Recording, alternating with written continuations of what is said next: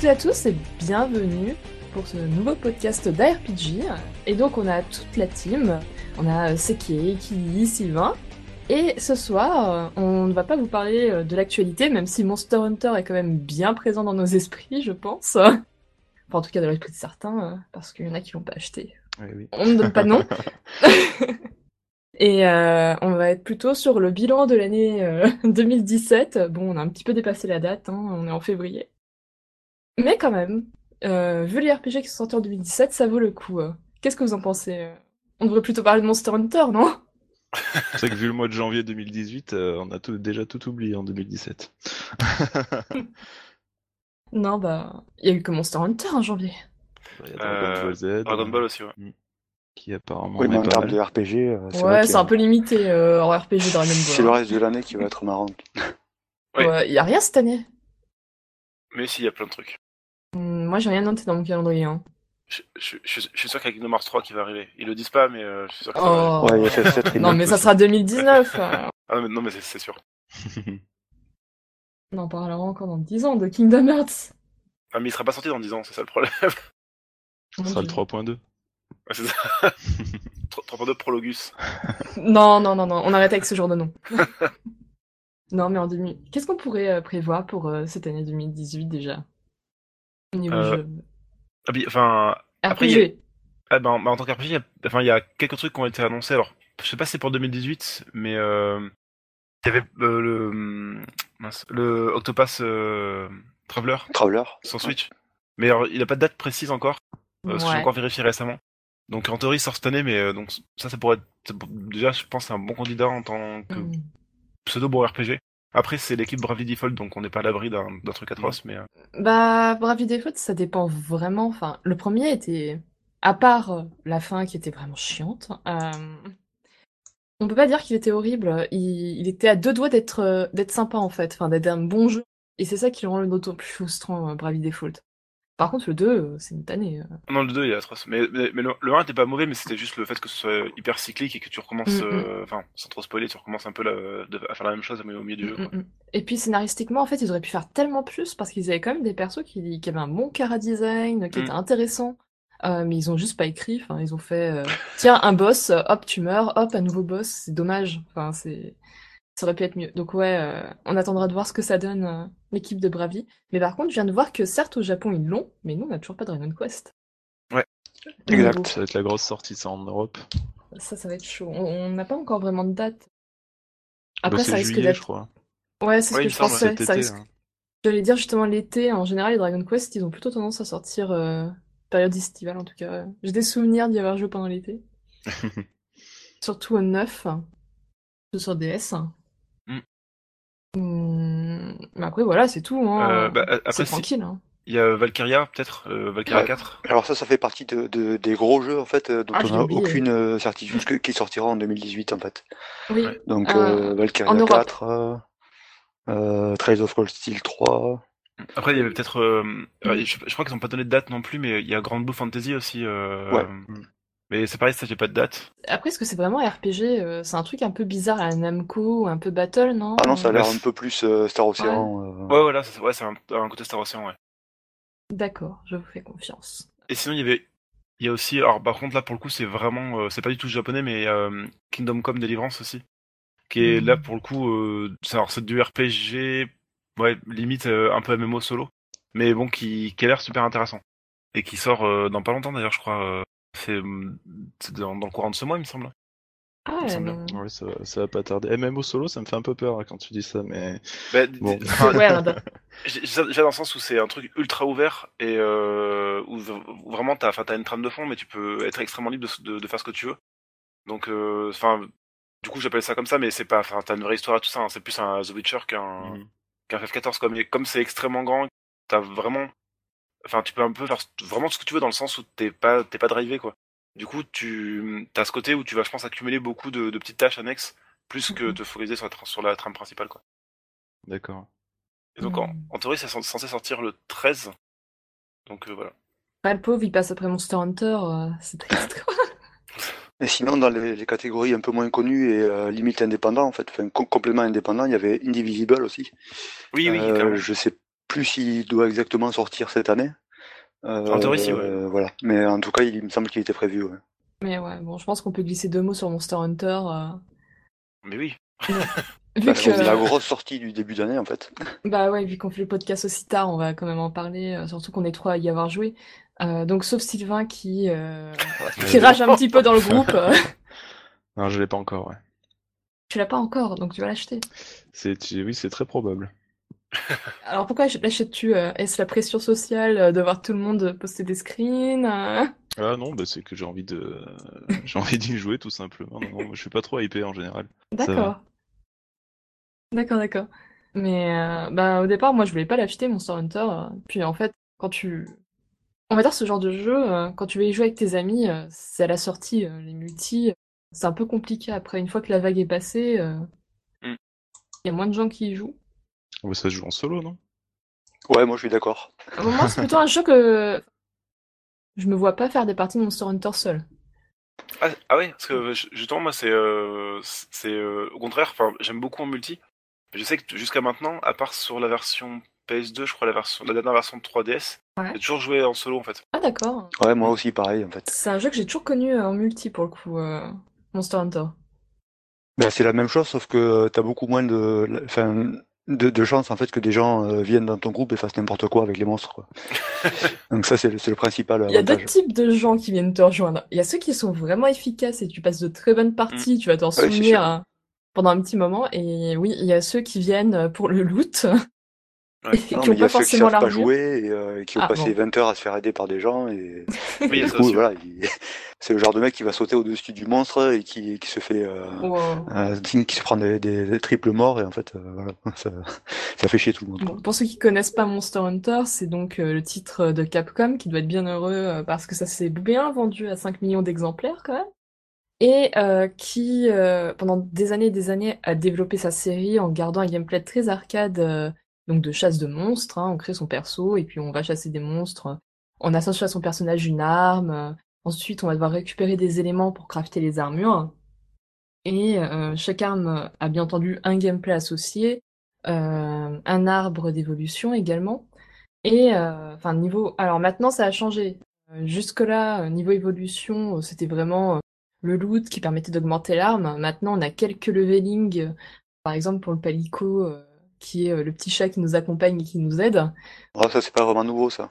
Quand Oui. même, le- Mais c'est surtout euh, pour insister sur le fait que Monster Hunter, c'est pas vraiment euh, de la jauge d'expérience pour ton personnage. Ça Ah, c'est va- même pas du tout en fait euh, Ouais. l'expérience. En fait, il y a deux choses. C'est la première chose, c'est évi- évidemment euh, l'équipement qui augmente, enfin, qui Mhm. s'améliore. Donc là, ça va être les statistiques euh, pures. Et euh, ensuite, ça va être euh, ta façon de d'appréhender en fait le comportement des monstres euh, pour réussir à bien les, les frapper, euh, à ne pas prendre de dégâts. Et c'est vraiment le, le- la connaissance de- du, du monde du- de Monster Hunter qui va jouer.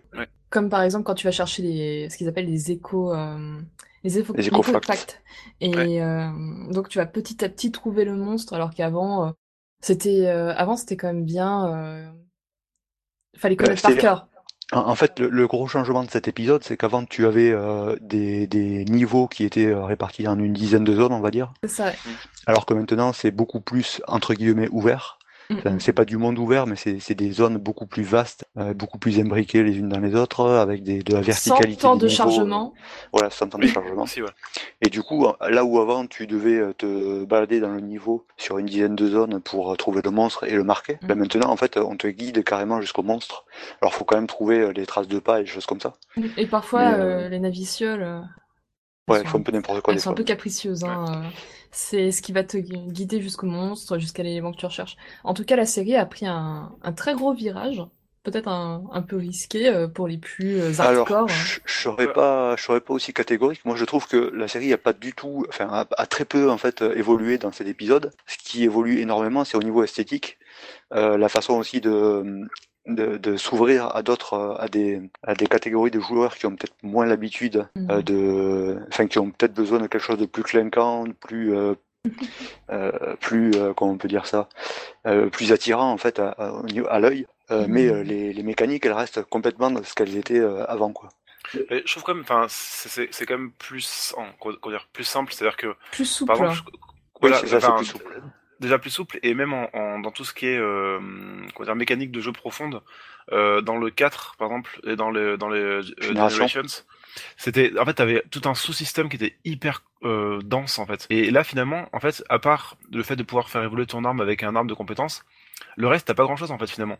C'est à dire que une fois sorti du euh, des joyaux à mettre dans l'armure tout ça t'as pas t'as t'as pas un sous-texte qui est très important. C'est à dire que si t'as tes bonnes armures et que tu fais bien évoluer ton arme finalement ça suffit. Et je trouve que du coup pour des gens qui ne sont pas habitués à Monster Hunter effectivement le gameplay ça reste assez complexe parce que t'as t'as des t'as un timing précis t'as des, des coups à apprendre tout ça mais par contre je trouve que tout ce qui est vraiment euh, gestion est beaucoup plus simple Mhm. et je pense que vraiment Capcom enfin leur but c'était euh, clairement de à un public euh, occidental pour euh, accrocher ce public-là qui restait un petit peu distant pendant des années, notamment avec la PS4 parce qu'ils savent très bien que c'est une console qui est très implantée. Et je trouve qu'ils l'ont bien fait ça. C'est-à-dire que c'est un jeu qui reste assez euh, compliqué, on va dire, dans la prise en main, mais qui est très simple en fait sur euh, ce qu'il propose en fait. Mais en fait, ce qui a beaucoup été simplifié aussi, c'est euh, c'est, euh, par exemple, euh, avant, une fois que tu allais dans une quête, euh, en gros, tu étais coupé du monde. C'est-à-dire Oui, que tu devais manger avant de partir, et une fois que tu étais parti, euh, ben, c'était c'était fini. Alors que maintenant, en fait, les, tu peux, bon, il y a plusieurs camps déjà dans les, dans les niveaux, et tu peux te téléporter d'un camp à un autre, et d'autre part, dans le camp, en fait, tu peux faire tout ce que tu fais en, vie, en ville à- à-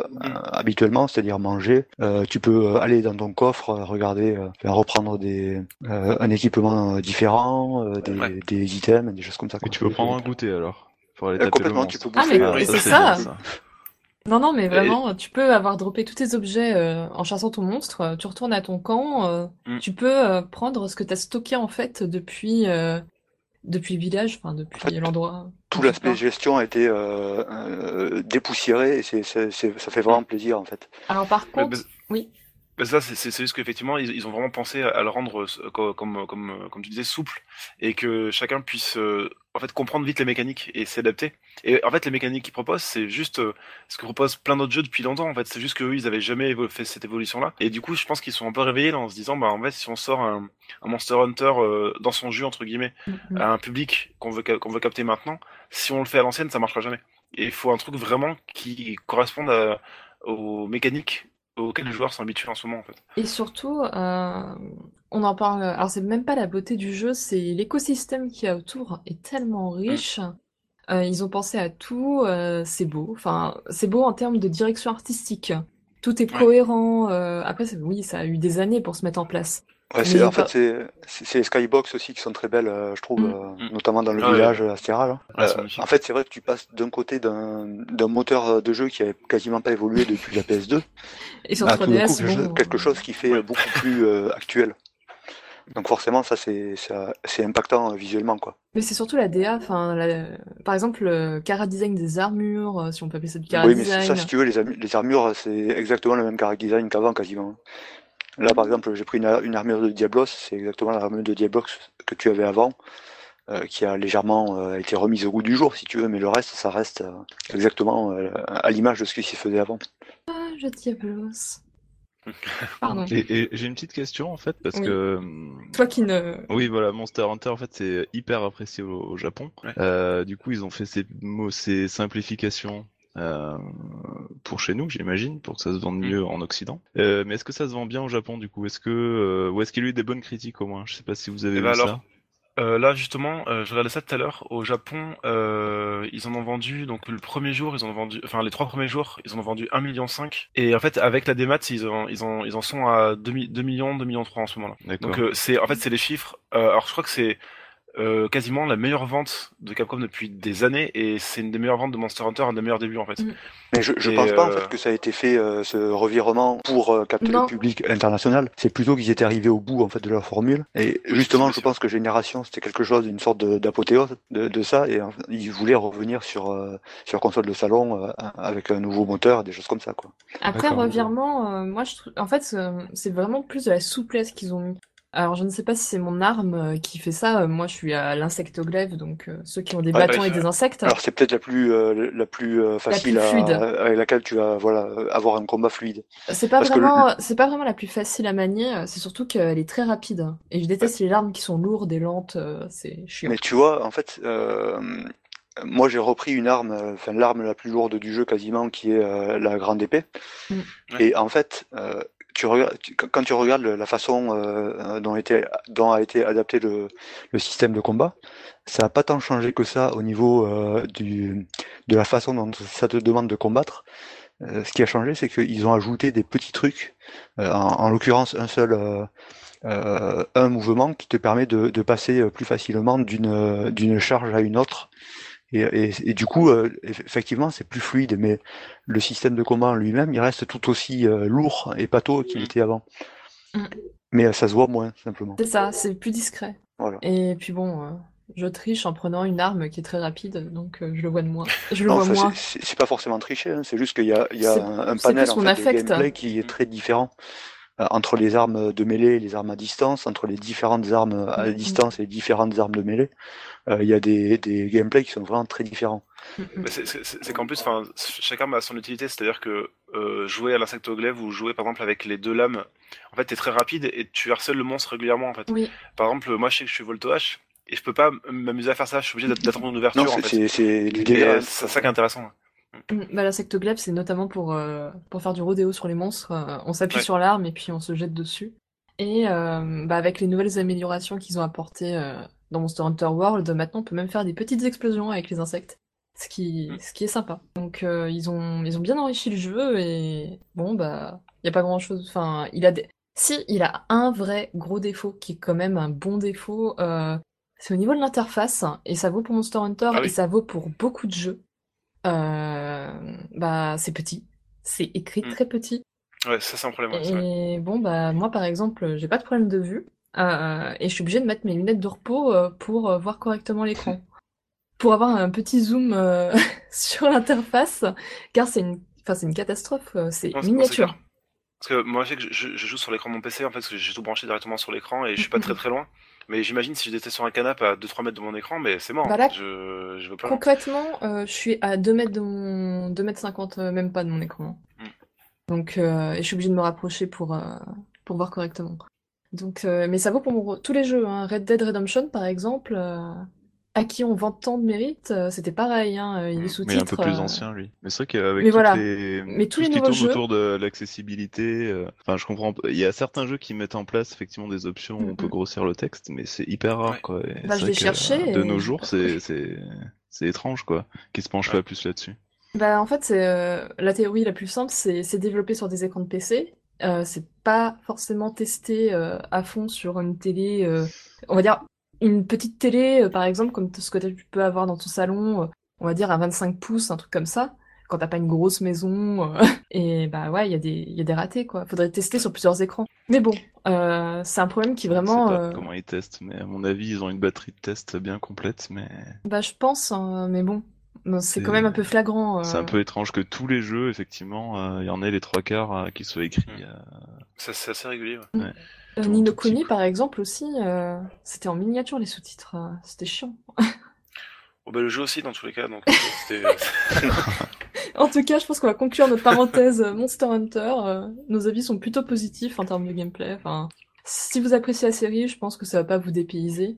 Si vous voulez rentrer dedans, euh, alors je sais pas si c'est l'épisode le plus accessible. Le 4 me semblait un petit peu Alors, plus friendly. euh. euh, Moi, moi, je vais, en fait, j'aurais dit l'inverse, c'est-à-dire que paradoxalement, euh, autant euh, l'interface et les choses comme ça, il y a eu énormément de, de progrès qui ont été faits. Autant j'ai parlé pas mal avec des gens qui ne connaissaient pas la, série euh, et ils avaient énormément de mal à, à comprendre en fait. euh, Enfin, plus exactement, le, ils, ils trouvaient que le jeu avait du mal à leur expliquer tous les petits concepts, par exemple la, la capture de monstres, euh, qui est reléguée dans une quête euh, annexe que tu peux très bien passer à côté, tu vois. Et puis surtout, le reste c'est des tutoriels qui sont euh, un Voilà. écran avec quelques lignes écrites en Et, miniature. et en fait, le gros problème, c'est que si tu veux apprendre à, à utiliser une arme, alors tu as un, euh, un endroit où tu vas pouvoir t'entraîner, ça va te donner euh, trois ou quatre combos, mais en fait, les spécificités euh, vraiment intrinsèques à l'arme, à l'arme, elles sont pas vraiment données, donc tu es obligé de te reléguer sur des, euh, des vidéos euh, sur YouTube. euh, Mm. qui sont très bien faites, hein, ça, ça marche très bien, mais le Bah, problème c'est que le jeu le- arrive pas à faire oui. ça. Après, le mieux, c'est d'avoir un sensei, enfin, d'avoir quelqu'un qui va t'enseigner euh, Bah, Monster oui, Hunter, complètement. mais ça, ça, c'est cool. c'est- Enfin, C'est c'est qu'en fait, je trouve que c'est le meilleur épisode pour commencer. Si euh, on brief deux secondes dessus. Voilà. en fait. C'est- juste ça en fait, c'est le problème. Et pour, pour le coup, c'est un vrai problème, c'est que le jeu devrait suffire à lui-même. Mais effectivement, si quelqu'un t'explique grosso modo comment ça fonctionne, c'est le après t'es es tranquille. Alors que dans le 4, c'est un peu moins facile. Même même si on t'explique, c'est un peu moins compliqué de rentrer dedans. Ouais. Bon, après, le, le, le truc aussi, c'est que, hum, bon, moi, par exemple, euh, ça fait euh, pas mal d'épisodes que je fais, et euh, donc j'ai pas forcément été gêné par, euh, par ça, parce que je, je connaissais déjà euh, euh, la façon de jouer. Par contre, du coup, euh, les, les petites, euh, les ajouts, par exemple, la fronde et les choses comme ça, Ouais. euh, qui sont un- vraiment un ajout du jeu euh, de Monster Hunter. World. Euh, donc ça, j'ai eu le temps, si tu veux, de de- d'a- d'a- d'apprendre à jouer avec. Mais les gens qui, euh, qui doivent euh, apprendre ça en plus de tout le reste, euh, là, il y a vraiment un problème. Et Et, et comme c'est un jeu qui te demande vraiment de la patience, de la persévérance, des choses comme ça, les nouveaux joueurs qui arrivent sur la série et qui connaissaient pas du tout, ben, je pense qu'ils ont beaucoup plus de mal en fait. Bien. Donc ça, c'est, bon, j'en ai discuté avec pas mal de, de personnes qui, qui commençaient avec cet épisode et c'est vrai qu'ils ont mis euh, peut-être 20, 30 heures à, à vraiment Ah. comprendre euh, le, euh, le système, que, que le truc euh, leur arrive, si tu veux, au niveau de, de leur esprit, qu'ils arrivent vraiment à jouer comme, comme c'est prévu. Et même ceux qui sont habitués, enfin, dans le groupe avec lequel je joue, il y en a certains, ils ont crafté deux fois une arme parce que l'interface n'était pas super claire à ce niveau-là, donc euh, ça fait un petit peu mal quand tu commences et que tu, tu massacres tes matériaux comme ça. Mais bon. En tout cas, avis positif sur Monster Hunter World. Et puis maintenant, on va revenir sur 2017. Nous allons en arrière.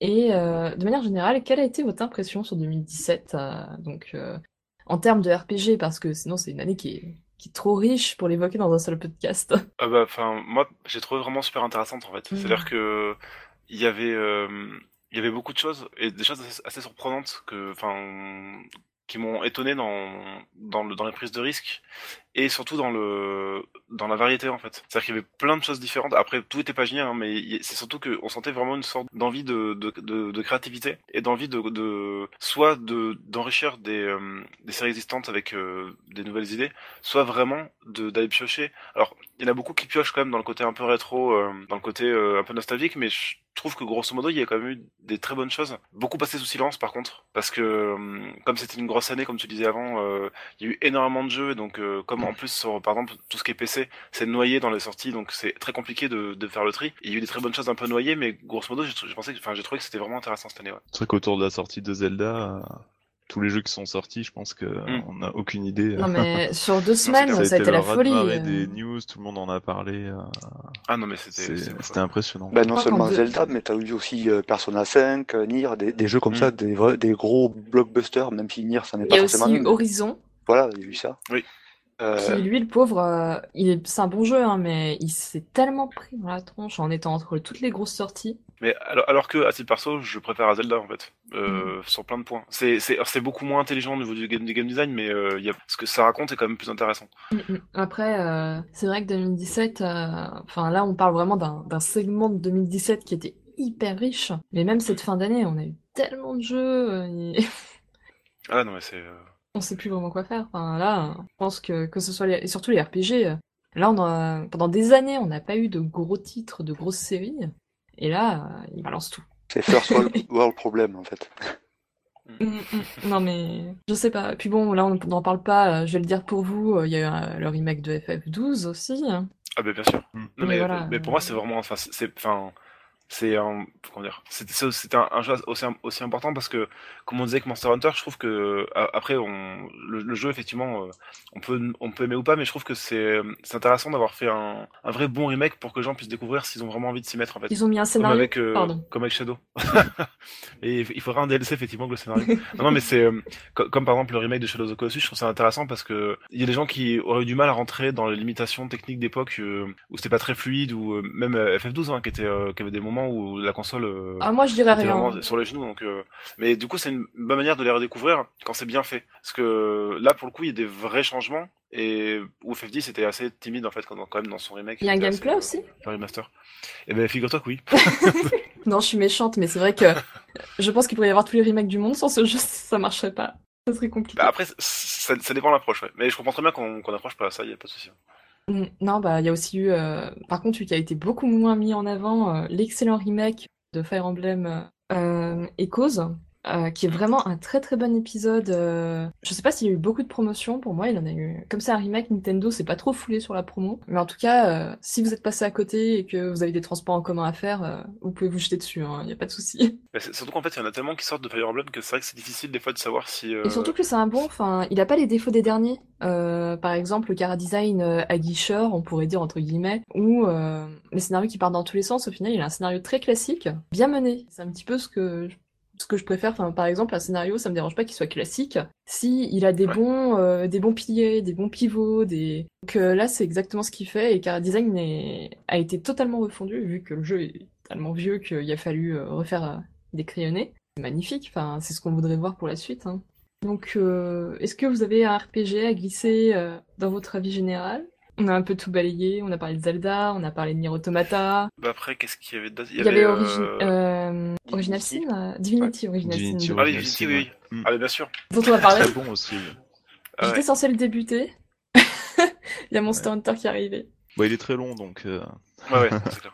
Mais bon, oui, il est très très bon, mais je- sur la fin, il est quand même euh, un peu décevant, quoi. Ouais. Donc, Ouais, euh, c'est en demi-teinte. hein. s'essouffle un peu. ouais. Hmm. Mais surtout qu'en fait, euh, moi c'est pareil, je l'ai, je l'ai toujours pas fini, mais euh, je- alors, j'espère et je pense, d'après ce que j'avais lu il y a quelques mois, qu'ils sont encore en train de travailler dessus pour des rééquilibrages et pour justement euh, modifier un peu le deuxième partie. Ouais. Enfin, deuxième partie. Enfin, grosso modo, quoi, les, les, euh, dernières 50 heures, quoi.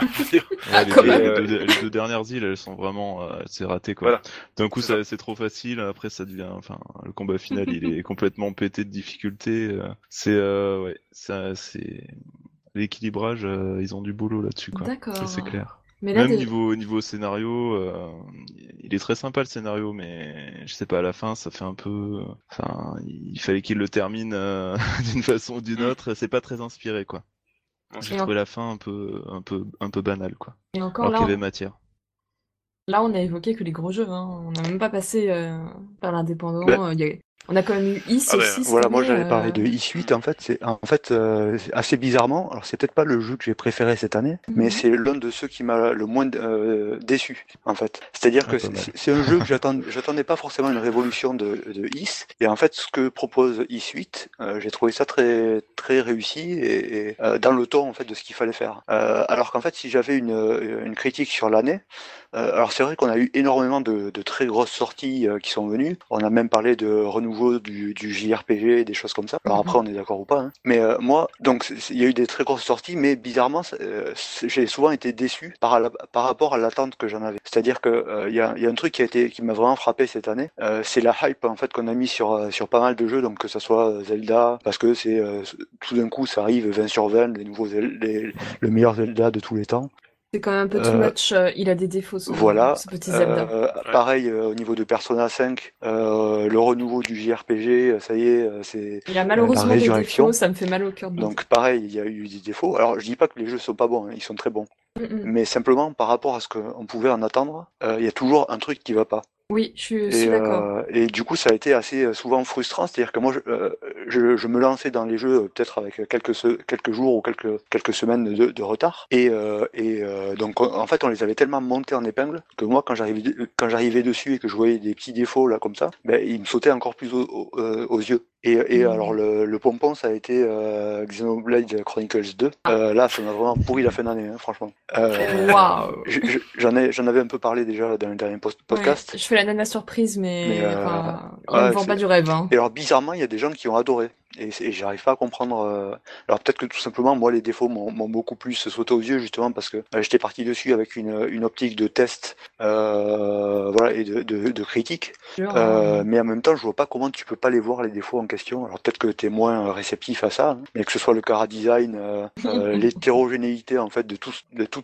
que ça soit les, euh, les le gameplay qui est qui Non, et le fanservice, quoi. Voilà, tu le fais, moi, fanservice, c'est bon. euh, hein. Il y avait pas ça dans le premier. Qu'est-ce Non, mais par fout là? exemple, le, le truc, c'est que euh, quand tu regardes le Cara Design, il doit y avoir euh, peut-être 15 Cara Designers, quoi. Donc, en fait, quand tu regardes les, les, les designs, des fois, ils sont très bien faits, des fois, ils sont euh, vraiment merdiques, et il n'y a pas d'unité là-dedans. T'as des trucs qui ressemblaient à des, des mangas shoujo des années 70, t'as des trucs qui sont très bien faits, mais genre, vraiment, dessin à la à, à Mano, par exemple, tu vois.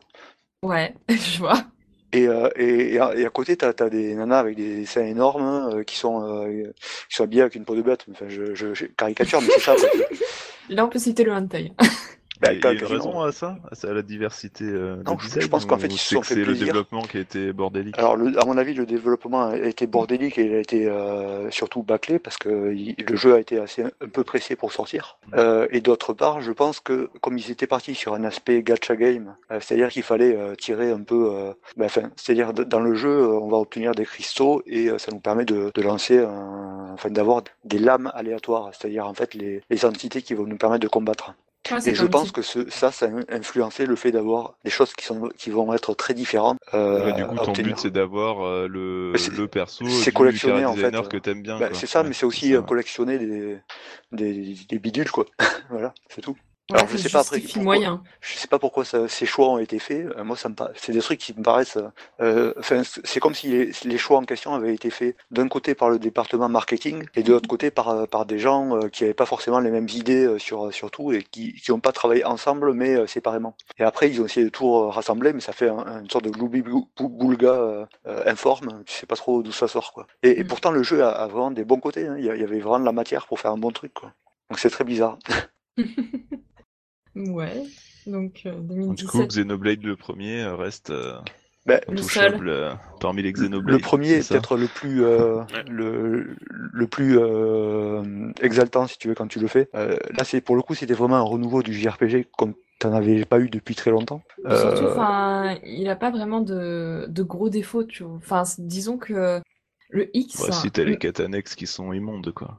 Ah ouais. Sont Non, mais- euh, Euh, omniprésentes. euh, Ouais et ça en fait c'est une c'est ben, je pense que c'est l'époque hein, qui veut ça euh, quasiment Oui, tous les c'est jeux ils ça. font ça. Mais par exemple, le, Chron- Ouais. euh, le Chronicles par rapport au X, euh, le X, il a vraiment des défauts qui sont très rédhibitoires. Ouais mais en même temps les y a quêtes annexes, à la limite, tu les fais pas. Enfin, genre, voilà, quêtes annexes. Oui, oui, bah au bout d'un moment, mais bon, quand tu, enfin, faut pas se dégoûter euh, les 20 premières heures à, tout les faire, quoi. Non, Il mais le X, c'est excellent, mais il est beaucoup plus, fais euh, quelques-unes. le X est excellent mais il est beaucoup plus clivant non, en fait. non, non, non, le, X, il mérite de brûler avec Ah, non. le FF12. Ah, moi, je suis pas d'accord. Il, est très bon en fait, euh, selon ce que tu lui demandes. C'est-à-dire effectivement, l'écriture, euh, l'écriture est immonde. Voilà, Euh, les le cara les- design Les annexes. euh, non, le, le cara est design, immonde. ça, ça dépend quoi. Mais, Oh non, non, non. mais euh, bon, ce- ceux d'Escal, par exemple, euh, sont plutôt bons.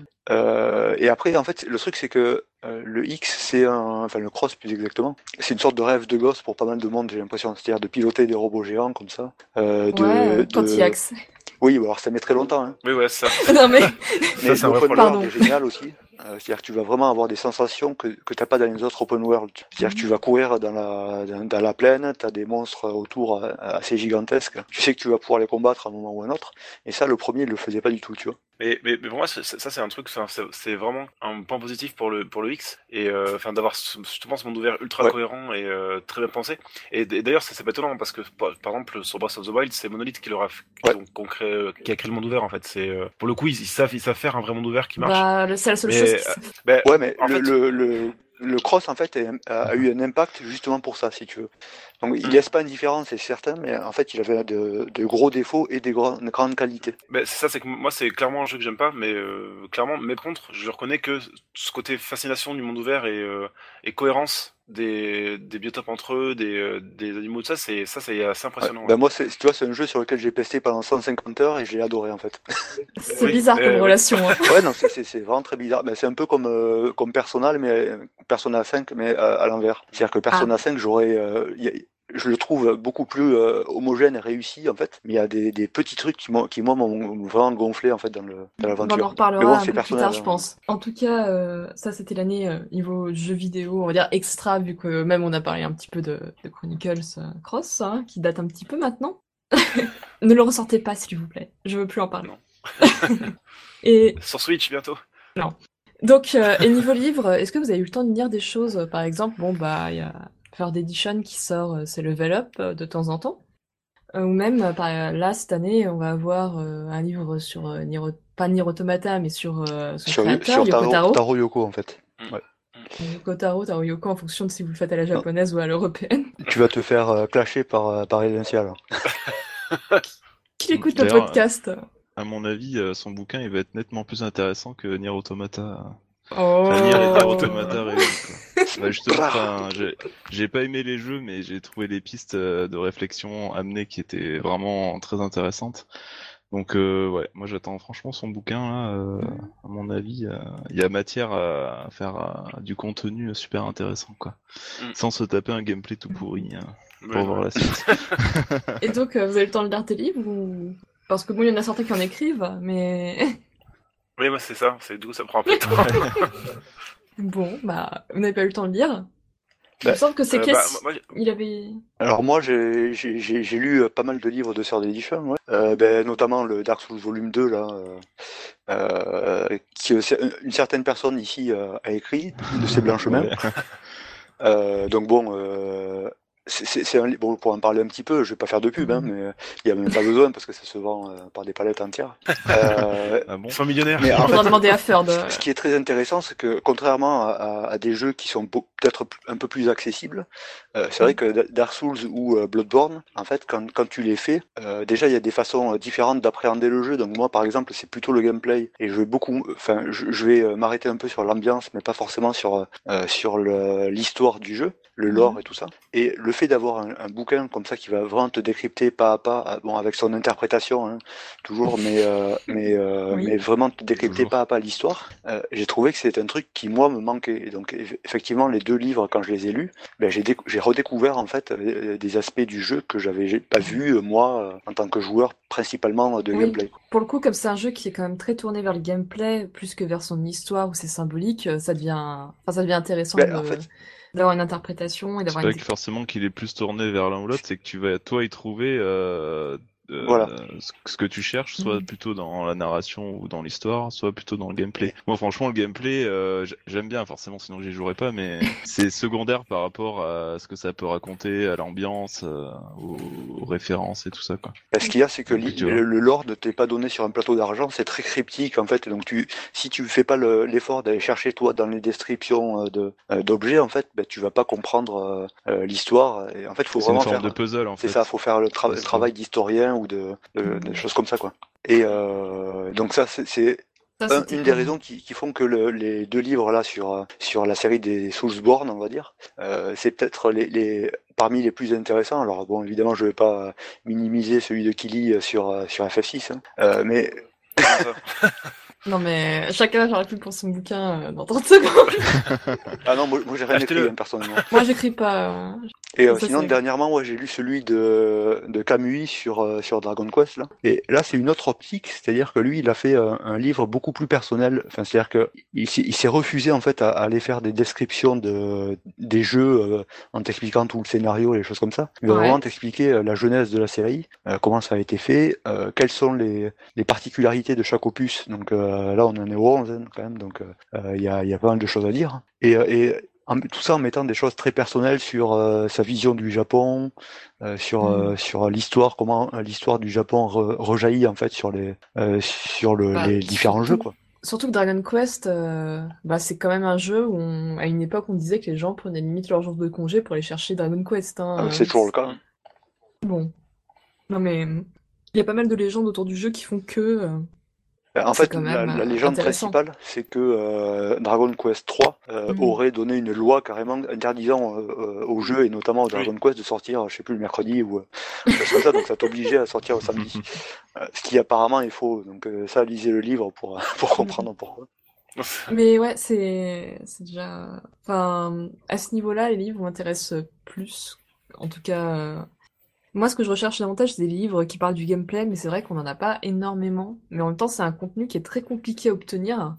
Euh, si on faudrait passer euh, du, beaucoup du de temps. gameplay sous, enfin des genres du game Du design. game Ouais, c'est ça, du game ouais. design, euh, de manière des trucs générale. techniques. Je dirais pas des trucs techniques, mais bon, je vais prendre un, un truc à la con, du style, quand tu vas faire une map de Fire Emblem, t'as un quadrillage, donc tu vas avoir des endroits spécifiques. Pourquoi euh, ça a été placé là? Qu'est-ce que ça oblige forcément? Et si le joueur fait n'importe quoi, est-ce qu'on a prévu un événement? Enfin, vraiment plus euh, de logique en fait. Donc, euh, mais ça, ça vaut pour le RPG, ça vaut pour le reste. Hein. Ah, ça me paraît un très peu compliqué. hein. À, à mettre en, Il me en semble vente. que ça, ça. euh, bah, aux États-unis, ça existe, euh, existe. je pense en anglais. hein. C'est ça en anglais. Oui, sûrement. Ça. Ouais, en anglais, ouais, je Et c'est pour ça que bah, j'aimerais bien que ça arrive en français parce que l'anglais c'est c'est mignon comme langue, mais Mais, mais c'est vrai que ça, je suis assez d'accord, c'est un truc qui manque, je trouve, euh, tout ce qui est euh, bouquin sur game design en particulier, Mhm. enfin les trucs techniques. mais pas forcément technique, Et tu vois. c'est- plus des explications de logique, de Bah, narration. le problème, hein. c'est qu'il faudrait que Ouais. ce soit les créateurs qui en parlent eux-mêmes. C'est des masterclass ou des trucs comme Oui, ça. Parce mais- que toi, tu peux même- même- analyser Mais- pourquoi ils font comme ça. Tu peux faire du propos rapporté. de ta vision, c'est de l'interprétation. Ah oui, mais, mais bien sûr, mais, mais, mais effectivement, comme on disait là, c'est tu peux effectivement faire un, un bouquin de de- d'entretien. Mm, mm. Et tu vois, vraiment de, de prendre des cas, des précis, de, Par de contre, je poser pense des que ça questions coûte plus cher à faire, bien entendu. Euh, surtout quand tu pars from scratch. Euh, Ouais. Bah, en fait, c'est moins sexy, quoi. Aussi. Ouais, C'est je suis juste pas ça. sûr que ça intéresse beaucoup de monde aussi. Bah, je pense que ça peut être très intéressant, mais qu'il faut bien, le- faut bien le vendre. C'est-à-dire que si tu, si tu, le- si tu vends en fait en, en tant qu'anecdote ou vraiment récit, si, en fait, si t'en fais un vrai récit journalistique, bien raconté, ça peut marcher. Ça. Effectivement, si tu vends le truc en disant euh, euh, mécanique, euh, je sais pas, euh, mécanique profonde Oui, du documents de RPG, game du RPG design. de 85, euh, voilà. Là, c'est, ça marche moins bien, quoi. Mais sinon, en termes de livres, moi j'avais acheté euh, en début d'année euh, le l'artbook de Fire Emblem Awakening, qui, qui est magnifique. Enfin, ce bouquin, euh, si vous aimez euh, Ouais. Fire Emblem Awakening, euh, un tant soit peu, euh, enfin, vous avez euh, pas mal de sketchs. Ce qui est toujours dommage, c'est que parfois il y a des pleines pages euh, d'artwork finaux, euh, donc euh, sur ordinateur et tout le reste, euh, et euh, bah, des miniatures des sketchs, hein, ce qui, quand on s'intéresse au cara design, est, est toujours un peu décevant. Ensuite, on va vraiment tout avoir. On va avoir les armes, les PNJ, on va avoir également les dialogues tout à la fin, qui ont tous été foutus en vrac. euh, si vous voulez voir tous les dialogues entre les personnages. Enfin, c'est c'est un artbook qui est très très riche, qui est de Ils très en ont sorti pas mal cette année euh, d'artbook. euh, Euh, Du coup, sympa. Il y a celui de Bloodborne là qu'ils ont traduit en français il y a quelques mois là qui est sorti, qui est vraiment c'est une mine d'informations. Mhm. euh. Enfin, du coup, c'est là pour euh, si tu t'intéresses au design et tout ça. euh, effectivement, t'as plein de détails que tu vois pas du tout dans le jeu, que tu vois sur les, les dessins des, des personnages Je sais pas, ou des armes. je sais pas quelle taille il fait, euh, celui de, de Bloodborne, pour le coup. Euh, Là, c'est 500 pages, euh, Fire Emblem. Oula, ouais, non, ça doit être, euh, je sais pas, de 300, je crois. Et c'est un ça. bon format. euh, Alors, pas sûr qu'on atteigne du A3, mais on est entre le A3 et le A4. hein, c'est... Ça dépasse le A4. Et euh, bah, il y a eu aussi celui de Persona 5, euh, que je dirais moins maîtrisé que celui de Fire Emblem. C'est plutôt, je dirais pas une adaptation copier-coller, même. C'est dommage. Il y a moins de localisation que ce qu'a pu bénéficier Fire Emblem avec euh, l'éditeur euh, Dark Horse. Alors après, oui, ce sont des artbooks, euh, des artbooks en anglais, euh, malheureusement. Enfin, j'ai envie de dire. Euh, si- sinon, c'est pas un artbook, mais il me semble qu'il y a eu aussi les Ultimania de FF qui sont sortis fait, euh, ouais. cette année. voilà, c'est ce que je veux dire. Bon, il y a quelques images qui étaient passées. Après, il faut l'avoir lu hein, pour. Oh, oui, il faut, simplement. peux aller le feuilleter en librairie. Ouais. Bah, faut le trouver. euh, disons que les, les livres de jeux vidéo, euh, ça court pas non plus toutes les librairies. Non, mais tu les commandes euh, sur le site de l'éditeur et puis euh, tu, tu- en général, Ouais, t'as ouais. t'as un PDF avec, euh, avec ce que tu peux trouver dedans, quoi. Mm, mm. Après Final Fantasy, je dois avouer qu'on a un peu une overdose. euh. J'ai l'impression que tous les mois il y a Ça, un ça book. serait sorti il y a 10 ans, je l'aurais pris, mais Ouais, c'est sûr. euh, Ouais, clair. je l'ai, je l'avais feuilleté un peu et j'étais là, bon, quand même. je suis passé à autre chose depuis. Disons, Ah, c'est assez, ça reste, euh, ouais, ça reste des, vieux opus quoi. Bah ça, puis c'est c'est surtout dur de trouver des nouvelles choses en fait. Enfin, dire, euh, tu- souvent, enfin, quand, quand tu t'intér- quand tu t'intéresses ou que tu t'intéressais à Final Fantasy, tu les as souvent vus euh, sur le net ou, euh, ou dans des artbooks déjà sortis. C'est difficile de, même si même si les, les bouquins sont jolis, hein, c'est pas, le souci, mais c'est compliqué quoi. Mm, mm. Donc, euh, donc voilà, et puis une bonne lecture. Euh, Pas grand chose sur le RPG, euh, plutôt les artbooks. hein. C'est joli, ça fait bien sur l'étagère. Et ça cale très bien d'autres livres d'ailleurs. Ah, ça cale Ça, Non, cale mais- très bien d'autres livres. Ouais, ça c'est. euh, T'as pas peur euh. Moi, je les mets pas en bout d'étagère quand même, les, les artbooks. En tout cas, voilà pour l'année euh, 2017. Et euh, niveau des news, euh, bon bah, vu qu'on est sur les artbooks, euh, je vais enchaîner avec ceux euh, de Zelda. Euh, on a eu beaucoup de bibles qui sont sorties. Et enfin, je sais pas comment fait Soleil pour sortir autant de, de bouquins sur Zelda.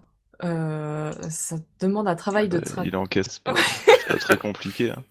Zelda, ça marche très bien en France, y a pas de problème. Je pense aussi, mais c'est vrai qu'il y a quand même eu une avalanche de livres, dont notamment un qui a été annoncé à Japan Expo et qui m'intéresse beaucoup, c'est celui qui décrit justement euh, bah, le Zelda Breath of the New Wild, qui est sorti au Japon, il me semble, euh, mais qui, alors en France on ne sait pas, et il concerne vraiment que cet opus et et il y a beaucoup de, de, de sketchs, de conceptions, de... En tout cas, on, on a un meilleur cheminement que les derniers euh, qui sont annoncés, où on a plutôt des encyclopédies, où il y a que des armes. Enfin, vraiment, euh, avalanche de Zelda cette année. Que ce soit au niveau du jeu ou au niveau des livres. hein. Euh, Après, au niveau news, vous n'aviez pas grand-chose. Euh, je vois que Sylvain, il en peut plus d'FF15. Ouais, ouais, c'est effectivement j'ai pas de news vraiment marquante moi sur 2017, mais c'est plutôt euh, toutes les deux semaines, toutes les semaines quelque chose sur FF15. Les euh, Voir tous les jours. Des fois. voir tous les jours. Euh, clair. alors que je l'ai pris en grippe euh, de- dès le mois de janvier où je l'ai terminé. Alors, euh, voilà, les 12 mois ont été très longs. Mais c'est pas fini en plus, donc euh, c'est ça qui. Je vais remettre la même pour 2018, tu vois. C'est surtout que c'est pas c'est pas euh, symptomatique de 2017 en fait ça fait depuis euh, 2000, euh, 2011 que la, la communication est foi- foireuse et, et depuis le le- l'annonce comme quoi ça allait être FF15 et plus versus 13 euh, ils ont pas arrêté hein. donc ça fait plusieurs années carrément alors c'est euh, c'est vrai que le- au moment de la sortie et puis ces derniers mois ça s'est accéléré mais c'est vraiment pas Ouais, nouveau mais ils se sont pris, ils sont pris une tolle là, à la sortie Ouais. et pourtant ils continuent. euh, Bah, ils- ils essaient de Enfin, c'est même plus du damage control là. Ah non, ils enfin, s'en foutent complet de- du retour des gens, des critiques. euh, Ils en peuvent plus les gens. Mais parce qu'ils peuvent pas, ils- les jours il y a des trucs. ils peuvent pas euh, euh, guérir en fait le jeu donc ils essaient de foutre des pansements sur des jambes de bois et ça marche pas quoi. Ah ouais, tout. à un moment il faut, faut laisser mourir Ouais, là ouais. et passer à autre chose quoi. Mais Bah, c'est- bah, alors, bah, ils, sont, ils, sont, ils sont passés à autre chose parce que maintenant tu peux avoir la version portable qui s'en pas dans très peu de temps là, sur Android. Donc, euh. Ah oui en chibi et en machin. ouais. Qui c'est ah bah oui, le test mais c'est pas sorti ça. Je croyais que c'était sorti depuis un moment. Non, je crois. ah, peut-être. Alors, mais euh, du coup, enfin, moi, je- j'ai j'ai tellement mis. euh, Ah non, non, mais j'ai non, mais j'ai j'ai tellement bloqué dans mon cerveau FF15 que du coup, ça se trouve, c'est sorti. Ouais ouais, mais moi c'est un peu pareil. euh, C'est, je fais un blocage maintenant. euh, En fait c'est devenu pire et ils ont essayé de, de remonter la pente en, en sortant plein de trucs, mais c'est pire. Ça, je fais un blocage aussi maintenant. Voilà. Non, mais c'est normal. Merci FF15. Et ben non, et en fait, alors, euh, pour information, pour euh, nos auditeurs qui auraient envie de se faire un petit FF15 Pocket Edition, euh, c'est en préinscription sur euh, sur le Play Store et donc sur iOS. Ouais. Donc euh, c'est pas encore sorti, mais ça va bientôt À vos risques et périls. Euh, Péril, je pense. Oui, Ça va être génial. Ensuite, euh, il me semble qu'il y avait eu un, un tweet qui était sorti euh, où euh, la définitive édition, en fait, elle va télécharger tous les add-ons et que ce n'est pas Eh oui. contenu sur le CD. Ce qui est un peu Non. limite. Tu, tu, tu crois que c'est livré avec CD, un, disque dur externe ou pas Mais ouais, ça, ça, mais ça, c'est sur le disque, effectivement, t'as t'as que le jeu de base, en fait, et tu vas tout devoir télécharger. Alors j'espère que vous avez tous euh, la fibre, parce que sinon ça va être problématique. Bon, ça, c'est un peu symptomatique de. Oui, c'est tout le monde, euh. Franchement, chaque fois que j'allume ma PS4, euh, j'ai, je me tape euh, 10 gigas de, de mise à jour de trucs. C'est. Je sais plus, Monster Hunter, que euh, FF15, c'est quoi, plutôt, c'était plutôt light. Enfin, ça- ça Non, il n'y a pas eu grand chose. Non, c'est c'est plutôt cool, ouais. Étonnant euh, venant de Capcom. Hein. Il n'y a pas eu de patch Mais bon, Day One euh, de 8 Non, mais la différence, c'est que Monster Euh, Hunter, ils vont te sortir un nouveau jeu euh, avec un. Voilà, carrément. Ah oui, c'est pardon. vraiment- Ouais, c'est le truc. Arcade Edition. Non, mais Euh, Je, je pense- je pense qu'ils ils vont faire comme euh, Street Fighter, c'est-à-dire euh, en fait sortir des, des gros DLC et, et après euh, une version GOTY, puis re des DLC, puis une version GOTY plus plus. euh, Enfin c'est euh, en tout cas, euh, bon, FF15, euh, on va gentiment tourner la page. hein, et on va, on n'en parlera plus en 2018, sauf euh, gros choc. euh, je ne sais pas, euh, FF15. FF15, Non, non. ils seraient capables. Hein, ça l'ont Techniquement, ils fait. peuvent pas trop. hein. Versus FF15. The After C'est Years. génial ça. Vous êtes immonde. Pitié. Bon, on Ah, voit euh, d'ailleurs que Square Enix s'en sort pas trop avec ses RPG, euh, notamment bah, avec FF7, FF7 euh, dont Kili va nous parler dans 30 secondes. Et ben du coup FF7, euh, donc euh, ça fait un petit moment qu'il Donc avait le remake, Alors, on c'est parle toujours du le problème. remake. Oui, du remake, pardon, oui. C'est toujours le problème, c'est que comme Kingdom Hearts à l'époque, euh, faut savoir aussi que euh, les éditeurs euh, demandent souvent au studio euh, de faire des préversions, enfin des démos en fait qui ne sont pas jouables pour en fait euh, rassurer les investisseurs et montrer un truc à l'E3. Donc euh, Kingdom Hearts c'était le cas et FF7 Remake c'était le cas, c'est-à-dire que c'était des choses qui étaient sur des projets même pas parfois commencés ou juste même pas à 5% quoi. Donc du coup ils annoncent ça très tôt, enfin beaucoup trop tôt, et, euh, et du coup, ça étonne souvent que 4 ans plus tard, il n'y ait, rien, mais c'est parce que le développement souvent commence vraiment un an après, en fait. Du coup, c'était le cas pour euh, FF7, sachant que FF7 a eu un autre souci, c'est qu'à la base, c'était développé chez euh, CyberConnect 2, et euh, en fait, en quasiment, alors je sais pas à quel pourcentage de développement ça, c'est, ça, ça, ça a été repris par Square en interne, mais du coup, il y a même une grosse partie qui a été faite par euh, CyberConnect avant qu'ils le reprennent. Donc j'ai, j'ai j'ai cherché, j'ai pas vu vraiment de personne s'exprimer vraiment sur les raisons du, du fait du, du- de la reprise, mais évidemment donc Square a, a fait ce mouvement-là qui retardait encore plus le développement en fait. Et comme c'est un jeu qui est qui plus est épisodique, c'est-à-dire qu'en théorie dans les dans les projections qu'ils avaient fait, euh, le jeu devait sortir euh, soit cette année soit l'année prochaine. Et donc Kingdom Hearts pareil en 2019-2020. Et euh, pour l'instant on n'a pas du tout de retour euh, et de, de, de news sur euh, une date précise quoi. Donc euh, pour l'instant c'est en, développement c'est sûr et euh, il y a vraiment des équipes qui sont affiliées à ce, ce projet-là, mais pour l'instant il n'y a pas du tout. J'ai envie de de dire qu'ils de prennent leur temps, euh, qu'ils se pressent pas. Autant avoir des jeux intéressants Le que... problème, c'est que c'est des un peu des pertes de temps, là. C'est que ça passe d'un studio à l'autre, là. Enfin, pour, Oui. euh, en tout cas, FF7 Remake. Et que c'est plus des pertes de temps, ça amènerait, en fait. Ils peaufinent pas, en fait, ou ils... Après, euh, On sait pas ce qui a été fait, s'ils ont tout annulé, ce qui a été fait par CyberConnect. euh, Je pense pas, hein, mais euh, ils ont dû en garder une après partie. Mais t'as des au studios, moins reprendre le truc, euh, voir comment ils ont fait. euh, Enfin, t'as des studios qui, qui annulent leur projet et après ça se passe bien. Euh, par exemple Blizzard, euh, quand ils ont remis à zéro Overwatch auprès euh, de je ne sais plus combien d'années de développement, euh, ça se passe plutôt bien en ce moment. Euh. Bon après c'est un studio, euh, Ouais, Blizzard. c'est un studio occidental, voilà, c'est c'est Blizzard et euh, c'est pas les studios japonais, c'est sûr. C'est pas le même fonctionnement. Donc euh, dis- dis- disons qu'après, enfin, sincèrement, moi, je vois plus. Après, c'est perso, hein, peut-être que je me trompe, mais je vois plus un Kingdom Hearts 3 euh, qui sortira alors, dans les temps. dans un an, Ça dépend, ça dépend quel, euh, quel, quel planning ils ont, mais euh, voilà, Mm. qui sortira bien foutu, assez carré, euh, même si un peu en retard. Et euh, leur FF15, leur FF7 remake en plusieurs, plusieurs épisodes, j'y crois. Enfin, j'ai du mal à penser qu'ils vont réussir à faire des épisodes régulièrement euh, sur les 10 ans à venir. Enfin, ça me, ça m'a l'air beaucoup plus casse-gueule que. Non, bah, c'est Hearts 3, sûr. euh, je veux dire, ça reste quand même un monde ouvert dans Final Fantasy VII. euh, c'est un peu compliqué à découper. Ou sinon, ça risque d'être du visiblement, couloir. oui. ils- Bah, de toute façon, enfin, clairement, ils ont, ils ont abandonné le monde ouvert. Enfin, c'est, Oui, de toute façon, c'est compliqué à si, refaire. euh, Avoir une map monde en HD, voilà, c'est ça. C'est- impossible maintenant. Euh, à part si tu fais vraiment un monde ouvert à la horizon, mais dans, dans, dans ce cas-là, tu peux pas faire un truc linéaire. Enfin, tu, tu peux pas, comment dire, tu peux pas int- intégrer un scénario linéaire à la FF7 dans un monde comme Horizon, c'est Mhm. pas possible. Ou à, ou à The Witcher, mais The Witcher, ça demandait tellement d'années de, de, de, de développement et t'as t'as pas, le même- t'as pas la même rythmique narrative dans un The Witcher et dans un FF7. C'est, Mhm. c'est l'occidental et, la japonaise, c'est très différent dans, dans ce que ça implique. ça. euh, Donc ça sera pas le même jeu dans tous les cas. Mais le, le problème des Voilà, épisodes clairement. aussi, c'est que, enfin, s'ils repoussent, euh, genre il, il se passe deux ans, on va dire, entre chaque épisode. À un moment, on va changer de génération et tu vas Ouais, voilà. commencer les deux premiers épisodes, ça va être sur euh, PS4 et la suite euh, sur on ne sait quoi. Mm. Donc c'est toujours très compliqué les formats épisodiques si, Puis les gens si vont c'est se hein. suivi année par année. euh, Mm. Bah surtout Mm. que déjà on voit, euh, je vais prendre le cas de BioWare, euh, mais par exemple pour les Dragon Age, ce qu'ils avaient fait pour récupérer ta sauvegarde, euh, c'était un petit peu euh, tarabiscoté. C'est, dans, dans, dans Mass Effect, c'était Euh, galère aussi.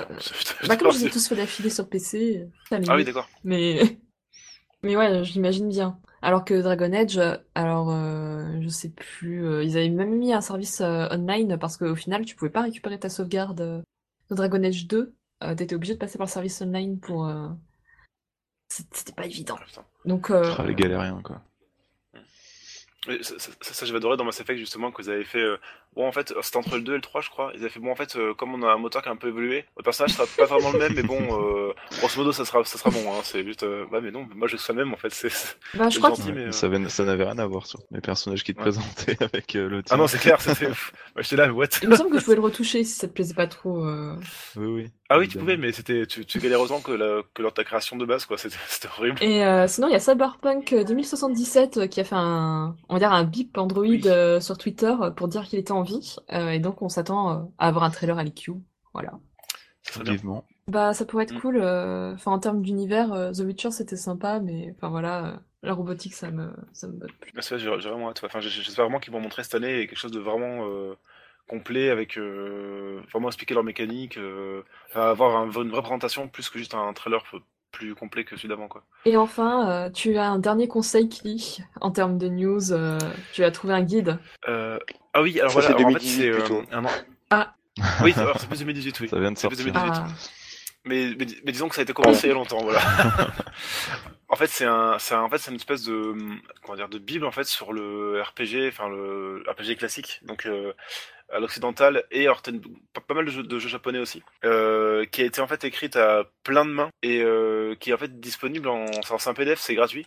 Ce qui est assez fou quand même. Euh, et alors je sais plus combien il y a d'entrées, mais c'est énorme. Tu- on- vraiment, je pense que si vous cherchez n'importe quel RPG auquel vous avez vous avez joué, vous avez à peu près une ch- chance de, de, de trouver dedans. Enfin c'est c'est assez impressionnant. Et c'est alors ça dépend les qui a écrit forcément les entrées, mais globalement c'est très bien écrit. Ça explique bien euh, la- plus ou moins l'historique du RPG, comment il fonctionne.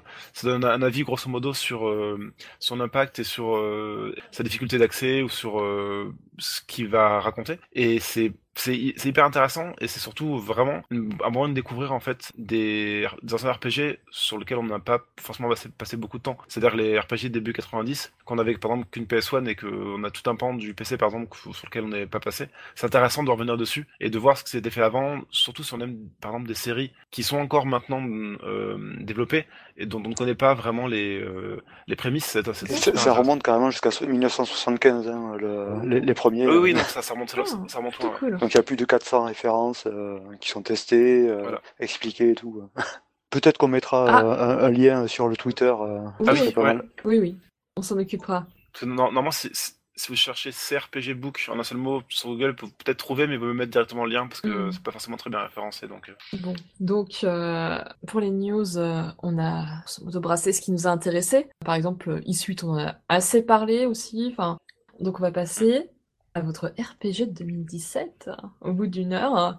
Wow. Donc euh, je vais choisir, euh, bah, pourquoi pas qui justement. euh, comme ça, on va rentrer dans le vif du sujet en parlant de Nier Automata alors, et de Battle Je- Chaser. ouais, Il y, a un- pour- pour- il y a un problème entre les deux. c'est ça. Alors, alors le, le problème, c'est qu'il il y en a un que je considère plus comme un vrai entre guillemets RPG Mhm. classique qui est Battle Chasers qui est un truc enfin qui est vraiment un RPG qui va plaire aux gens qui qui, qui ont l'imaginaire JRPG euh, un peu à l'ancienne et Nier Automata c'est vraiment un peu une sorte de c'est un, un beat'em all RPGisé on va dire. Donc c'est c'est pour ça que j'avais- du mal à faire le choix. Mais en, en termes de ce que de ce que ça m'a donné comme euh, sentiment en, en jeu euh, Nier Automata est clairement au-dessus parce que c'est c'est une vraie expérience de jeu et tout- toutes les thématiques que ça brasse, toutes les bonnes idées de, de transition, par exemple, de, entre de, de gameplay que, qui est dans le jeu, tout ce que, tous les, les personnages que je trouve hyper attachants, toutes les, toute la, tout le côté méta, euh, la- l'apport de, de vraiment de vraies Mhm. surprises de, de narration. Enfin, c'est un truc qui me touche beaucoup et je trouve que le jeu est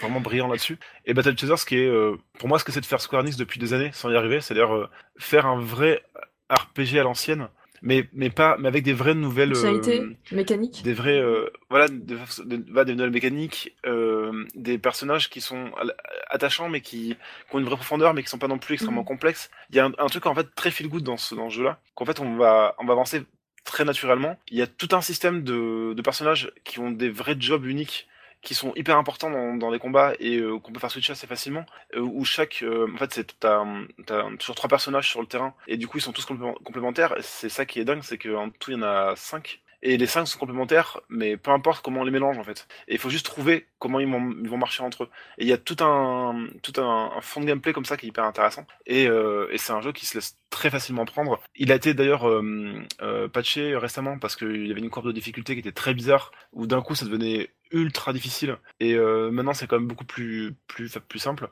Et non, non, c'est euh, même musicalement c'est très chouette. C'est Jasper Kidd euh, qui, fait, euh, qui fait une grande partie de la BO. Et non, non, c'est. Enfin, en, plus, c'est un, un jeu qui est. Enfin, pour vraiment ceux qui cherchent des jeux pas trop chers, vu qu'on est quand même après le période de Noël, c'est un peu compl- compliqué parfois. Euh, il est genre à 20, 25, euh, 25 euros. Et euh, il fait bien 60 heures, donc euh, il y, a, il y a vraiment de quoi faire. Quoi. T'as une réflexion euh, sur euh, ce qui te gêne dans Nier Automata, Sylvain ou est-ce que tu te tais jamais sur Nier Automata?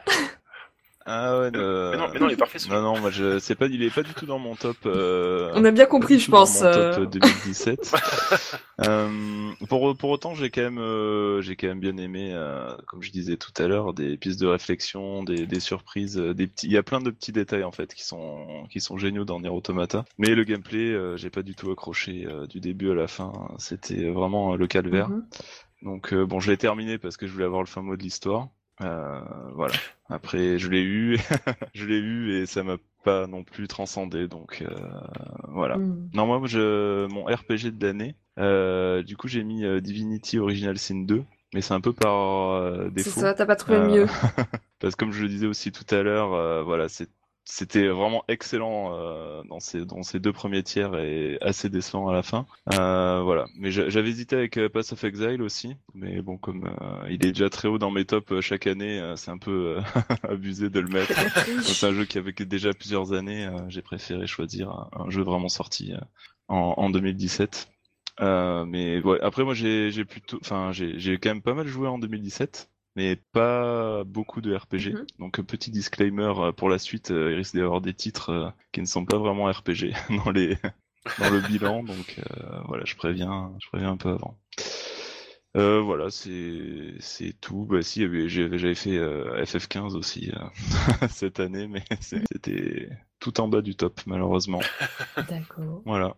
Note euh, contrastée donc euh, pour toi, même si tu as un jeu. Et j'aurais bien aimé faire Persona 5 d'ailleurs. Euh, bah, ça aurait été intéressant. C'est un peu ma frustration de l'année quoi. J'ai vraiment pas du tout eu le temps. Et je pense que ça aurait pu être mon RPG 2017 si j'avais si j'avais fait.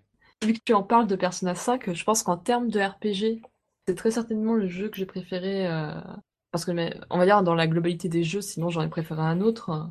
Mais donc Persona 5, il y a eu de très bonnes notes. Après, euh, je pense qu'on n'a pas assez souligné ses défauts, euh, malgré tout. Euh, il a quand même, enfin, il a un carré design d'enfer. lui, alors je ne parle même pas de l'interface de Persona, tout on en a trop parlé, c'est beau, c'est fluide.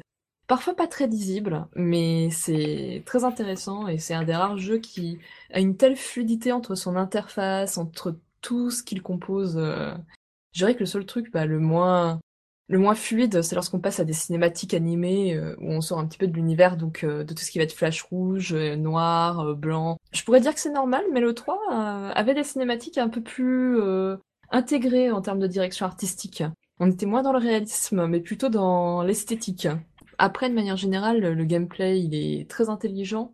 d'avoir associé des boutons aux actions directement, c'est-à-dire on passe plus avec la flèche pour sélectionner attaquer, mais par exemple, quand vous attaquez, vous appuyez sur la croix qui correspond vraiment euh, à ce bouton. Je dis un peu n'importe quoi euh, au niveau des boutons, mais c'est pour donner l'exemple. Et donc chaque action va être euh, assimilée à un bouton et, c'est ce qui fluidifie vachement les combats.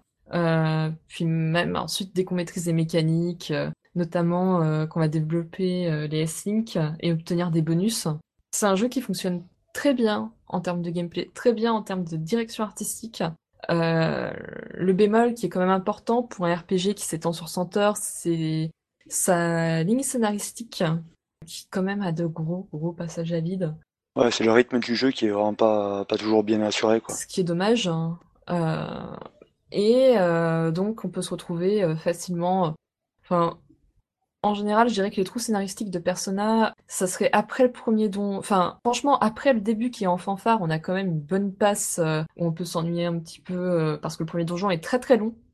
Euh, pas mal entrecoupé de tutoriels, de d'aller-retour. C'est normal, c'est le début, mais ça traîne un peu en longueur. on a également arrivé au mois de septembre, une fois qu'on a passé le mois d'août, on a quand même un passage où il se passe pas grand chose je dirais que de manière générale, Persona 5 avait un scénario qui pouvait aller très très loin, notamment avec ses thématiques. Et au final, je dirais pas que c'est un soufflé, mais on arrive avec quelque chose de beaucoup plus conventionnel en fait. D'un petit peu moins, euh, parce que bon, euh, au niveau de, des directions artistiques, on est quand même sur quelque chose qui rappelle un, petit peu l'univers punk, enfin très, euh, très, on n'ira pas jusqu'à l'anarchisme, en tout cas très, on veut retourner l'ordre établi puis les thématiques, c'était la liberté, tout, enfin, quand même des choses fortes. Et euh, bah, le scénario reste, en tout cas à mes yeux, en dessous de celui de Persona 3 par exemple. C'est-à-dire qu'à un moment, tu as, un peu l'impression qu'ils arrivent, euh, enfin ils partent de ça et ils arrivent entre, euh, à, une opposition entre les, les, gosses et les adultes au bout d'un moment, tu vois. Mm. entre les, les, les, enfants qui sont encore, enfin qui, ont, qui sont pas encore cyniques et mm-hmm. puis de l'autre côté les adultes, les politiciens ou, ou, les professeurs qui font un peu n'importe quoi. il y a un petit peu de, on revient un petit peu sur la thématique, mais on y arrive beaucoup trop tard. Euh, bah, en gros, la fin de Persona 5 s'étend très très sur la longueur et euh, le dernier boss euh, qui qui donc on va pas spoiler mais en tout cas a une représentation intéressante mais ça arrive vraiment trop tard. Euh, je dirais pas qu'il sort n'importe où, mais presque en fait ce boss. Donc c'est ça ce qui est dommage. Un manque de maîtrise scénaristique. Il y avait très très bonnes idées et enfin bon, je dis que c'est mon meilleur jeu de l'année et au final je suis en train de le casser. non, mais c'est parce que, enfin, faut quand même dire qu'il est pas parfait. Enfin, je, je veux quand même souligner ses défauts et, je l'ai pas vu souvent euh, énoncé en fait. Une petite question, t'as une euh, t'as une fin alternative, enfin comme dans Persona 4 là, où en fait euh, si tu faisais la fin normale, oui. euh, bah, c'était un peu moyen et avec la fin alternative en fait ça tu comprenais Mhm. tout le jeu. Enfin il y a, il y a tout qui prenait du sens et euh, le scénario devenait vraiment euh, oui, excellent mais c'est pas. Euh, je dirais pas que c'est au niveau de Persona de Persona 4, ça va être euh, une fin qui va te conduire très rapidement vers le game over. hein. Hmm. Donc, euh, c'est, je peux pas considérer. Un peu moins maîtrisé quoi. Bah. Et ensuite, enfin. Alors, justement, l'endroit où tu vas pouvoir obtenir cette fin, euh, je trouve que l'explication pour en venir là, elle est un peu tarabiscotée. Enfin, ça manque de fluidité dans son explication, sinon. Où ils ont. Enfin, il y a un truc euh, qui, qui s'est mal euh, recollé. Je sais pas si tu vois de quoi je parle, c'est qui. Euh, Hmm. à un moment. euh, Euh, pas vraiment en fait. non, non, mais.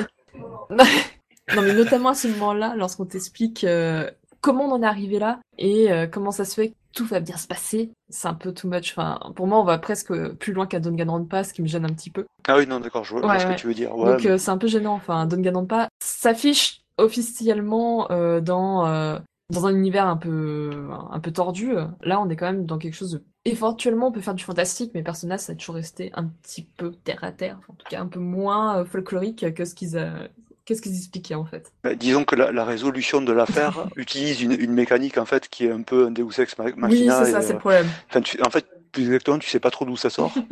Puis après, tu commences à, te poser des questions dessus, et en fait, ça tient pas forcément debout. euh, euh, Enfin, c'est, il y a un truc qui va agir a- a- avec un, Mm. un mot en fait que qu'une personne aura aura dit. Et bon, évidemment, on va pas spoiler, mais voilà. Et en fait, ça tient pas vraiment debout euh, si tu ramènes si tu ramènes le monde à quelque chose de plus, euh, enfin, du monde réel, par exemple. Tu vois. Faut vraiment avoir une grosse suspension consentie de, de, de l'incrédulité pour que ça marche. Mais en tout cas, c'est un très bon jeu, sinon. Bon, le scénario, là, je le critique, mais c'est parce que je le compare aussi beaucoup avec Persona 3, qui, est excellent. Enfin, moi, je j'ai beaucoup de mal à critiquer Persona 3, mais, il a quand même ses défauts et je peux le reconnaître. Mais par contre, en termes de scénario, euh, je trouve qu'il était plus fort euh, que dans que dans Persona 5, en tout cas.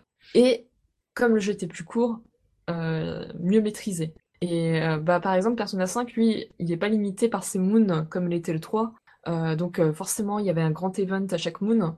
Là, euh, ça peut s'étendre sur de plus longues périodes. Ils sont pas euh, cadenassés par euh, une limite temporelle, un peu comme le 4 par exemple. Et sinon, en tout cas, enfin, y y a rien, le reste, y a rien à redire. Enfin, la série a bien évolué. Il faudrait juste qu'ils prennent le temps de vraiment, de vraiment creuser le scénario. Et c'est un petit peu ce qui fait défaut dans les RPG. Enfin, là, j'aurais une citation justement de Yoko Taro, pardon, Taro Yoko, qui disait que maintenant, donc ça date euh, de quand il est passé à la GDC, la Game Developer Conference, il y a beaucoup de bons jeux, mais par contre, il y en a très peu qui arrivent à marquer, qui arrivent à toucher.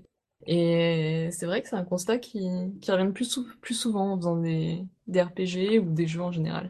Et c'est dommage. Côté RPG, je suis assez d'accord. Côté reste du monde, euh, pas du tout quoi. Moi, j'en ai au moins ou deux qui me marquent chaque, année. euh, je Alors je joue pas au c'est- bon jeu. C'est beaucoup quoi. Disons que tu vois, par exemple, moi, euh, les jeux BioWare en général, ils me touchent toujours à un moment. Bon, sauf Mass Effect Andromeda, je n'y ai pas touché. Mais c'est, il faut pas, c'est sale. Lui te marque dans le mauvais sens, c'est ça. Ouais, Mais bon, enfin, en général, j'en ai toujours. Mais c'est vrai que maintenant, on a beaucoup, beaucoup de bons jeux en termes qualitatifs. C'est-à-dire qu'ils vont avoir un bon gameplay, qu'ils vont, qu'ils vont pas avoir de bugs, enfin, de trucs qui sont vraiment, ah bah ça, c'est un jeu de merde, faut pas y toucher. euh, Enfin, tu vas vraiment t'emmerder. Euh, ça va être beaucoup plus, tu vois, au niveau de l'émotion, de ce que tu peux ressentir, que ça baisse un petit peu. Mais bon, c'est pas que euh, au RPG, effectivement. euh, Enfin, si t'arrives à, à trouver ça dans d'autres jeux, bah là, je dirais que cette année, moi, ça a été Danganronpa V3 euh, qui m'a Mais, mais ça, c'est- mais ça, c'est que je, trouve que effectivement dans l'RPG peut-être moins, mais euh, y a, en fait il y a beaucoup de jeux qui sortent à côté où tu retrouves ça en fait. Genre juste, juste euh, en 2017 par exemple, t'avais euh, Hellblade ou Echo qui sont pour le coup pas des RPG, mais où tu retrouves cette, cette, notion d'émotion là et où tu as l'impression d'avoir vécu vraiment un truc particulier quoi. Ouais, mais ça, c'est des jeux en fait qui sont euh, qui sont fabriqués un peu plus comme des expériences que comme des euh, euh, des, des gros jeux euh, d'un genre défini, si tu veux. J'ai l'impression. Ah oui bien sûr, Ah bien oui, sûr. on dit, oui, on dit pas le contraire, mais euh, ça existe quoi. Oui, je sais pas dans le constat de, enfin dans la citation, euh, c'était c'était un peu un constat général quoi. Moi je suis pas je suis pas trop d'accord quoi. Plutôt général et surtout, euh, enfin, là où ça me marque au niveau du RPG, c'est qu'à la base, enfin, en tout cas, les jeux qui m'avaient plus marqué, alors c'est peut-être la vieillesse, hein, vous me direz, mais c'était les RPG. Et, ma- On a encore le et temps. je pense. maintenant, ça s'éloigne de plus en plus. Enfin, en tout cas, c'est vraiment les RPG qui, qui ont procuré les meilleures sensations ces dernières années. Ah, moi aussi, Oui, au niveau des RPG, oh. oui, ça- il y a Ouais. moins d'émotions. c'est dommage. trouve, effectivement. Sachant que ce sont des jeux qui sont quand même très portés scénaristiquement, enfin en tout cas, où le volet scénaristique a quand même son importance en fonction du genre de RPG. Bien sûr, bien sûr. Mais, mais c'est vrai que je, suis- je suis d'accord avec toi, dans, ce- enfin, vraiment sans sentir au RPG euh, juste. Euh, par exemple, moi, le dernier, je pense que le dernier qui m'a vraiment, euh, enfin, vraiment mis des frissons en, en jouant, je crois que c'est euh, peut-être Xenosaga Ça 3. date, hein Ouais, ça remonte. Je crois parce que, enfin, après, enfin, les, les effets récents, non. Euh, alors après, bon, après, sauf si je compte tenir euh, en, en RPG, mais je veux dire, en, en JRPG, on va dire euh, pas du tout action. On va, on, s'en sortir en ça. Moi, je pense que ça serait quand même un peu plus récent que toi, par exemple. euh, Mass Effect 2, euh, la scène d'introduction, elle m'a Ah oui, oui, bah, oui, quand même bien...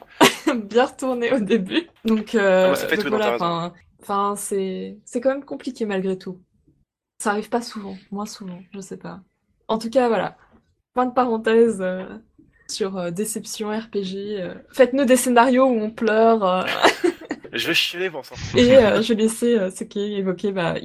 Bah, du coup, je l'ai déjà fait tout à l'heure. En fait, moi, au niveau de mes RPG de 2017, je vais être assez bref. Comme je disais, euh, euh, enfin, il y a des jeux auxquels j'ai joué très longtemps, en fait, que, que ce soit Persona 5, euh, Nioh, enfin, c'est, Nioh d'ailleurs, c'est peut-être celui euh, sur lequel j'ai passé le plus de temps cette année. Euh, même, euh, même Xenoblade 2, euh, j'ai plus de 120 heures au compteur, euh, malgré que je, je le défonce. hein. Euh, mais euh, en fait, voilà.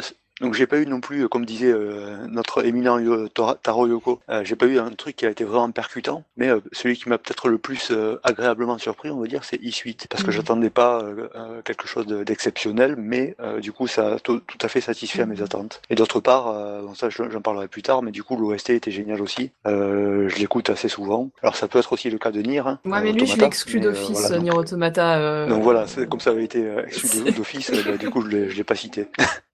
Donc voilà, on va dire E-Suite euh, pour ça, pour euh, pour le fait qu'il réussit à, à rehausser un petit peu la série euh, sur certains aspects. Donc, pour expliquer aux auditeurs, effectivement, pour les OST, j'exclus Nier Automata parce que parce que je pense que tout le monde l'aurait cité, même Sylvain, ou peut-être pas Sylvain, mais en tout cas, c'est une très bonne OST. Bah, moi, moi pas Ah, forcément en fait. Pas Ah, d'accord. non plus. Parce que en fait là c'est pareil, c'est euh, relativement à l'OST du premier, j'ai été beaucoup moins euh, agréablement surpris on va dire.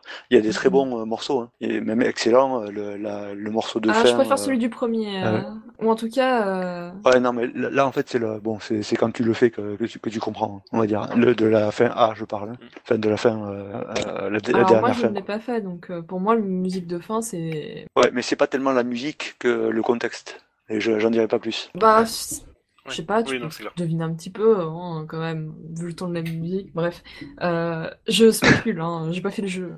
Donc, euh, vu qu'on est sur l'OST, euh, peut-être euh, continuer donc euh, sur les OST, euh, justement. Euh, donc, euh, tu as dit E-Suite, un nom de morceau, Euh, un, nom, un nom de morceau, euh, ben, alors, euh, ben, il y a, le premier, ça serait Sunshine Coastline, qui est un, un des, euh, une des grandes zones du, Ouais, du il jeu. Est- il est Ouais, génial, qui est assez excellent. Et un autre, ça serait, euh, alors, je vais t'en donner deux autres. Euh, le premier, c'est Redline, euh, qui est euh, la musique qui passe en fait quand tu fais la protection du village. Pour, pour le coup, on part vraiment on a du rock euh, progressif, euh, euh, extrêmement euh, Mhm. bourrin. Et euh, le dernier, euh, c'est en fait, c'est ça s'appelle A to Z, euh, qui est le, le dernier, euh, le dernier boss en fait, euh, qui te fait, euh, bon, je saurais pas comment dire exactement parce que j'ai plus vraiment les mots sur la, la critique musicale, euh, mais euh, ça te fait vraiment euh, au départ un peu jazzy, et puis après tu as des, des trucs un peu plus celtiques qui arrivent et qui, qui donnent vraiment de l'épaisseur à l'ensemble.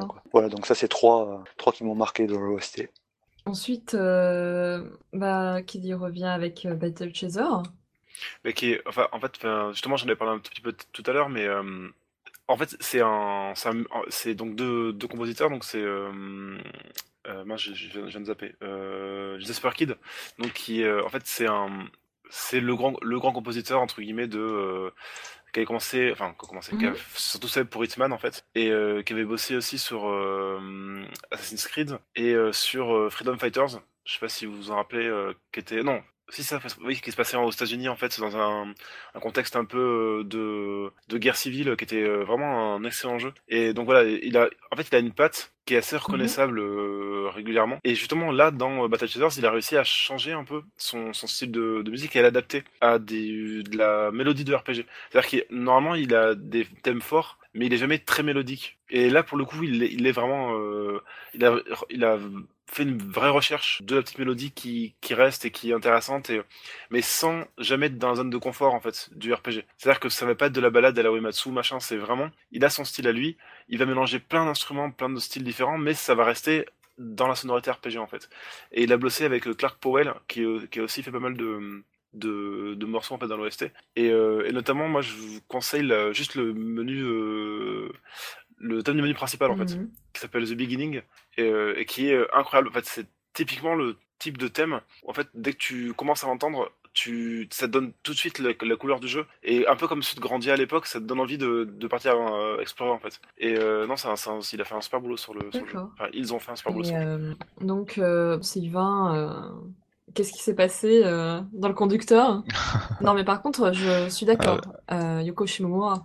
Eh oui, Shimomura. Et oui, ben en fait, je suis assez incohérent dans mon propos, mais euh, l'OST de l'année pour moi, c'est bien celle de FF15. C'est bien le seul euh, truc à sauver, et c'est même euh, bien supérieur à tout ce que j'ai entendu cette année. Donc non, bah elle a fait du très très bon L'OST de FF15 excellente et même aux côtés de celle de Kingsglaive, j'ai adoré l'ambiance sonore et toute la musique et d'ailleurs, je crois que dans le DLC de Inis, c'est comment il s'appelle le compositeur de Chrono Trigger qui a c'est Mitsuda, ouais. Ah, j'ai pas, j'ai pas écouté les, les, nouveaux. Si, ouais. Euh, alors, c'est pas du Mitsuda en grosse forme, mais euh, il y a quand même des, des, des jolis morceaux. Donc, euh, de bons compositeurs sur FF15. Et d'ailleurs, on peut rappeler, pour revenir à Nier Automata, que c'est Okabe qui a fait aussi la musique du DLC non. de Gladius. Gladiolus. Enfin, à quel moment ils ont rapproché la musique d'Okabe Bref, oui, oui. ils font ce qu'ils veulent. Et est-ce que tu as une musique à conseiller? Euh, L'ensemble. C'est les... toute l'OST de 5 heures, plus Kingsglaive euh, qui doit durer bien 2 heures. Donc voilà, une journée FF15. Est-ce que j'aurais aimé faire FF15 avec le héros de Kingsglaive Pardon. ah ouais, mais franchement, ouais. Mais même dans l'ambiance juste de Kingsglaive, en fait, c'est parce que. Le, mais c'est le, meilleur moment de FF15, euh, Kingsglaive. Bah c'est clair. C'était des vrais persos. Euh... Ouais. C'est une, une, intro de luxe, mais euh... c'est le meilleur moment. Ah, t'as, une vraie dramaturgie en plus. Enfin, le, les raisons pour lesquelles ils se battent, c'est des bonnes raisons, elles sont correctes et elles sont viables et t'as envie de t'impliquer en fait. Dans, dans des thématiques fortes, en tout cas, euh, dans, Enfin bon. Et donc, euh, bah, moi, mon OST, euh, pour surprendre tout le monde, ça va être Persona 5. Et euh, donc euh, Shoji Meguro qui... On reconnaît toujours le style de Shoji Meguro, quoi qu'il arrive. par exemple, même quand il fait des musiques pour Catherine, mais d'épisode en épisode, il a su évoluer. Dans le 3, on est plutôt sur du hip-hop euh, un peu urbain, un peu étrange. Euh. Enfin, en tout cas, il faisait ses premières armes. Mass Destruction, c'était super. Bon, le 4, un peu moins bien. Un peu trop de pop pour moi. Euh, et le 5, il revient beaucoup avec des sonorités jazzy, avec de... aussi de la guitare électrique. Enfin, c'est assez intéressant ce qu'il a proposé. Après, je sais qu'on aime ou on n'aime pas. Hein. Il y en a aussi qui ont fait euh, Shoji Meguro, euh, c'est de la musique d'ascenseur, euh, ce qui est un petit peu méchant. Mais... ensuite, la musique, ensuite, la musique d'ascenseur, elle a besoin d'être euh, agréable pour pouvoir être écoutée en boucle. C'est la musique qui colle très bien en fait au, au jeu et à la pop culture en fait mm-hmm. qui est dans les jeux. Donc, si j'ai quelques titres à conseiller, c'est la musique d'un des palaces déjà, qui est The, The Whim of Fate, qui qui est juste magnifique. Enfin, moi, je l'adore. Euh... Elle symbolise tout son palace. Euh... C'est génial. Après, je sais pas. Euh, je pense que. Par Rivers in the Desert, un truc comme ça, euh, C'est pas celle que moi, Life Will Change, elle est plus forte que celle-là, ah ouais. celle que tu cites, que je ne répondrai pas. Ah non, moi j'adore. Bah, moi, je préfère Life Will Change. Mais franchement, mais tu vois, quand tu fais le dernier run du donjon, que tu vas jusqu'au trésor et qu'elle se lance, euh, t'as envie de, foncer, de pas croiser d'ennemis, euh, que tout soit fluide pour arriver jusqu'au boss. C'est top. Voilà, c'était euh, les conseils musicaux de l'équipe. Maintenant, on va passer plutôt. Qu'est-ce qu'il y a J'entends. Ah non, non, non, mais je, je, je que c'est très bien présenté. Ce rattrapage En tout cas, on va passer au gameplay maintenant, parce qu'il n'y a pas que la musique et les touches artistiques dans la vie. Tiens, commençons par Zelda. Zelda, donc, euh, qui est la proposition de Seke. Alors moi, en fait, j'ai cité au niveau du, du meilleur niveau ou donjon de 2017. Alors j'a- j'allais dire euh, le monde de Breath of, the Wild, mais pour moi c'est pas un RPG, donc euh, après on peut en débattre, mais euh, du coup je vais pas dire ça. Euh, par contre, moi j'allais dire en fait l'entrée dans, le DLC de Dark Souls 3, Euh, enfin le dernier DLC qui, Ouais. qui est sorti. Euh, qui, enfin, je m'attendais pas du tout à un truc comme ça en fait, et ça a peut-être été le, le meilleur bouleversement, euh, beaucoup plus que la fin en fait du DLC et la fin de la série donc. Euh, ça a été vraiment cette entrée euh, qui, qui qui te sort de ta zone de confort en fait même dans même au- au niveau de l'univers d'un Souls quoi et euh, alors je vais je, je peux pas trop en dire euh, sur comment ça fait ça, mais t'as as vraiment l'impression que les, euh, les, les développeurs euh, se sont dit, ben, on, va péter la gueule au, au mec qui arrive, il va, il va rien comprendre, et après il, va- il va, comprendre qui c'est le patron, tu vois. Donc c'est un peu ça qui m'a vraiment marqué dans, dans, dans ce DLC, euh, et, et c'est le truc qui m'a fi- filé le plus d'impact cette année, on va dire. D'accord. Euh, donc, comme je n'ai pas fait, je vais pas pouvoir rebondir dessus, mais peut-être que Sylvain pourra et aussi nous parler donc de son, de son donjon. Euh, oui, effectivement, moi j'ai mis, euh, j'ai pas du tout mis Oui, voilà. aussi euh, Que, que fais-tu là? sur le meilleur donjon. euh, c'est vrai que j'ai pas, il y a pas vraiment de niveau euh, de donjons qui m'ont marqué dans des RPG. Euh, moi, c'est plutôt le monde euh, carrément, euh, le monde entier de d'Hollow Knight, c'est un Très Metroidvania. Y a aussi des équipements euh, de la vie et tout, Mhm. donc euh, bon, ça va. C'est quand même pas très très très loin de des feelings. Non, mais, non, non, RPG. mais je te, je te- je te soutiens, je suis d'accord. Mais c'est vrai que le voilà le monde euh, créé pour euh, pour le jeu est hyper cohérent, il est hyper intéressant euh. et du début à la fin en fait c'est juste un plaisir de parcourir cet énorme donjon, euh, voilà, de découvrir des, des raccourcis, des, des, des, des, endroits complètement cachés euh, avec des personnages complètement bizarroïdes. C'est ouais, non c'était vraiment euh, c'est une super expérience. Donc, euh, ça, c'est ton donjon non RPG. Mais bon, sout- soutenu par Kili, qui nous parle de Hand of Fate Oui. 2. Qu'est-ce que c'est ce truc? Alors, euh, euh, Hand of Fate, c'est le, c'est un jeu en fait qui est un... basé sur du deck building en fait. C'est-à-dire que on a un maître du jeu qui va en fait tirer des cartes et ces cartes vont concevoir en fait euh, un un scénario. C'est-à-dire que par exemple, euh, c'est en tant de chapitres, on va dire, je sais pas, en 15 chapitres, et chaque chapitre en fait euh, va commencer par un tirage de cartes. Et en fait, dans ces cartes, on va devoir en Mhm. choisir euh, une dizaine, euh, donc euh, toute euh, phase découvert. Euh, s- on va en avoir certaines qu'on a déjà vues, donc on sait quels impacts elles vont avoir, et euh, d'autres dont on ne sait rien à part ce qu'on peut gagner. C'est-à-dire de l'argent, euh, des points de vie, des points de mana, des choses comme ça. Et en fait, on va devoir du coup choisir à moitié au pif, à moitié en sachant ce qu'on fait, euh, des bases. Et au fur et à mesure des tirages de cartes, ça va concevoir une narration. C'est-à-dire que on va commencer dans un village, le maître du jeu va tirer une carte, c'est euh, une route qui va, qui va s'enfoncer dans, dans les bois. Là, on va trouver des bandits, on va avoir un combat. Suivant si on gagne ou pas ce combat, on va avoir plus ou moins de euh, un, dire, un, un chemin à choisir. Donc, on va dire gauche-droite, il va tirer notre carte, voilà. Et en fait, chaque donjon, parce que en fait c'est des donjons, c'est-à-dire qu'on va juste avancer jusqu'à un boss. Chacun de ces donjons en fait est vraiment aléatoire, mais avec cette petite partie de sélection qu'on qu'on a nous en fait. C'est-à-dire que j'aime beaucoup le fait de se mettre soi-même des pièges ou des bonus en espérant les avoir à un moment donné, en espérant que ça nous serve euh, par rapport aux, aux énigmes ou aux combats qu'on va avoir. Et je trouve que le mélange est hyper intéressant. Et chaque partie est très différente parce que en plus on peut tirer des cartes personnages. Et ces cartes personnages-là, en fait, elles ont des quêtes affiliées où on va devoir avoir tiré des cartes spécifiques pour avoir ces quêtes-là. Enfin, il y a tout un système à mettre en place, soi-même dans sa tête, avant de commencer chaque donjon. Et je trouve ça hyper intéressant, en fait, d'avoir euh, cette petite part d'aléatoire, mais où on va quand même réfléchir à sa stratégie avant de rentrer dedans, en fait. Et euh, c'est assez fascinant. Il y a un côté livre dont on est le héros qui marche très bien. Et, euh, et justement, c'est ce qu'il n'y avait pas dans le premier, qui était un peu plus euh, justement basé sur l'aléatoire pur. Et là, il y a tout ce petit côté euh, justement de construction qui est, euh, qui est assez intéressant. Le premier était très moyen quand même, avec euh, des combats assez Oui, le premier euh, euh. Euh, Je sais pas si le 2 il règle ça, mais c'était. euh, Euh, plus ou moins. C'est euh, c'est toujours, le- c'est toujours le souci. Heureusement, tout le reste marche très bien, mais euh, c'est encore un peu le pas souci, du ouais. tout entendu parler de ce jeu, donc euh, c'est assez intéressant comme concept. euh. ouais, le concept est génial. Mm. Donc moi je vais être vraiment dans du classique par rapport à vous euh, avec euh, Persona 5. non bah j'ai dit que j'aimais bien ce jeu non euh. Et donc euh, alors ceux qui veulent pas savoir ce palace, euh, bougez-vous. Enfin, écartez-vous des écouteurs pendant 30 secondes. Euh, c'est donc un, un casino euh, où il y a la musique donc Queen of Fate, ce qui est veut le titre. Et euh, en fait, ce donjon est incarné par un personnage qui est génial et enfin toute la progression du donjon, euh, ça change un petit peu, surtout que juste avant celui-là, on s'en tape un qui est juste imbuvable. Je pense que c'est le pour le coup, lui, il mérite le pire donjon de 2017, mais je vais pas en parler parce que sinon ça va vous décourager.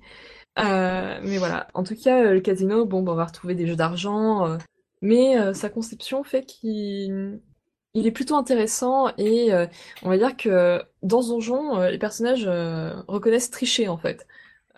Donc il va falloir trouver ce qui ne va pas pour débloquer, que ce soit au niveau des mini-jeux qu'on va rencontrer ou parfois des ennemis. Voilà, donc c'est un donjon qui m'a qui m'a plu. Il t'a plu parce que celui d'avant était Non, pourri. Donc c'est bien, c'est bien designé, ça, tu vois.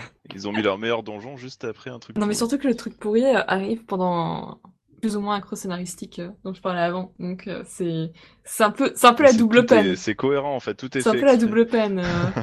Donc voilà, en tout cas, c'est un, c'est un donjon qui est intéressant, mais après, je pense que si j'avais fini Fire Emblem Echoes, peut-être que...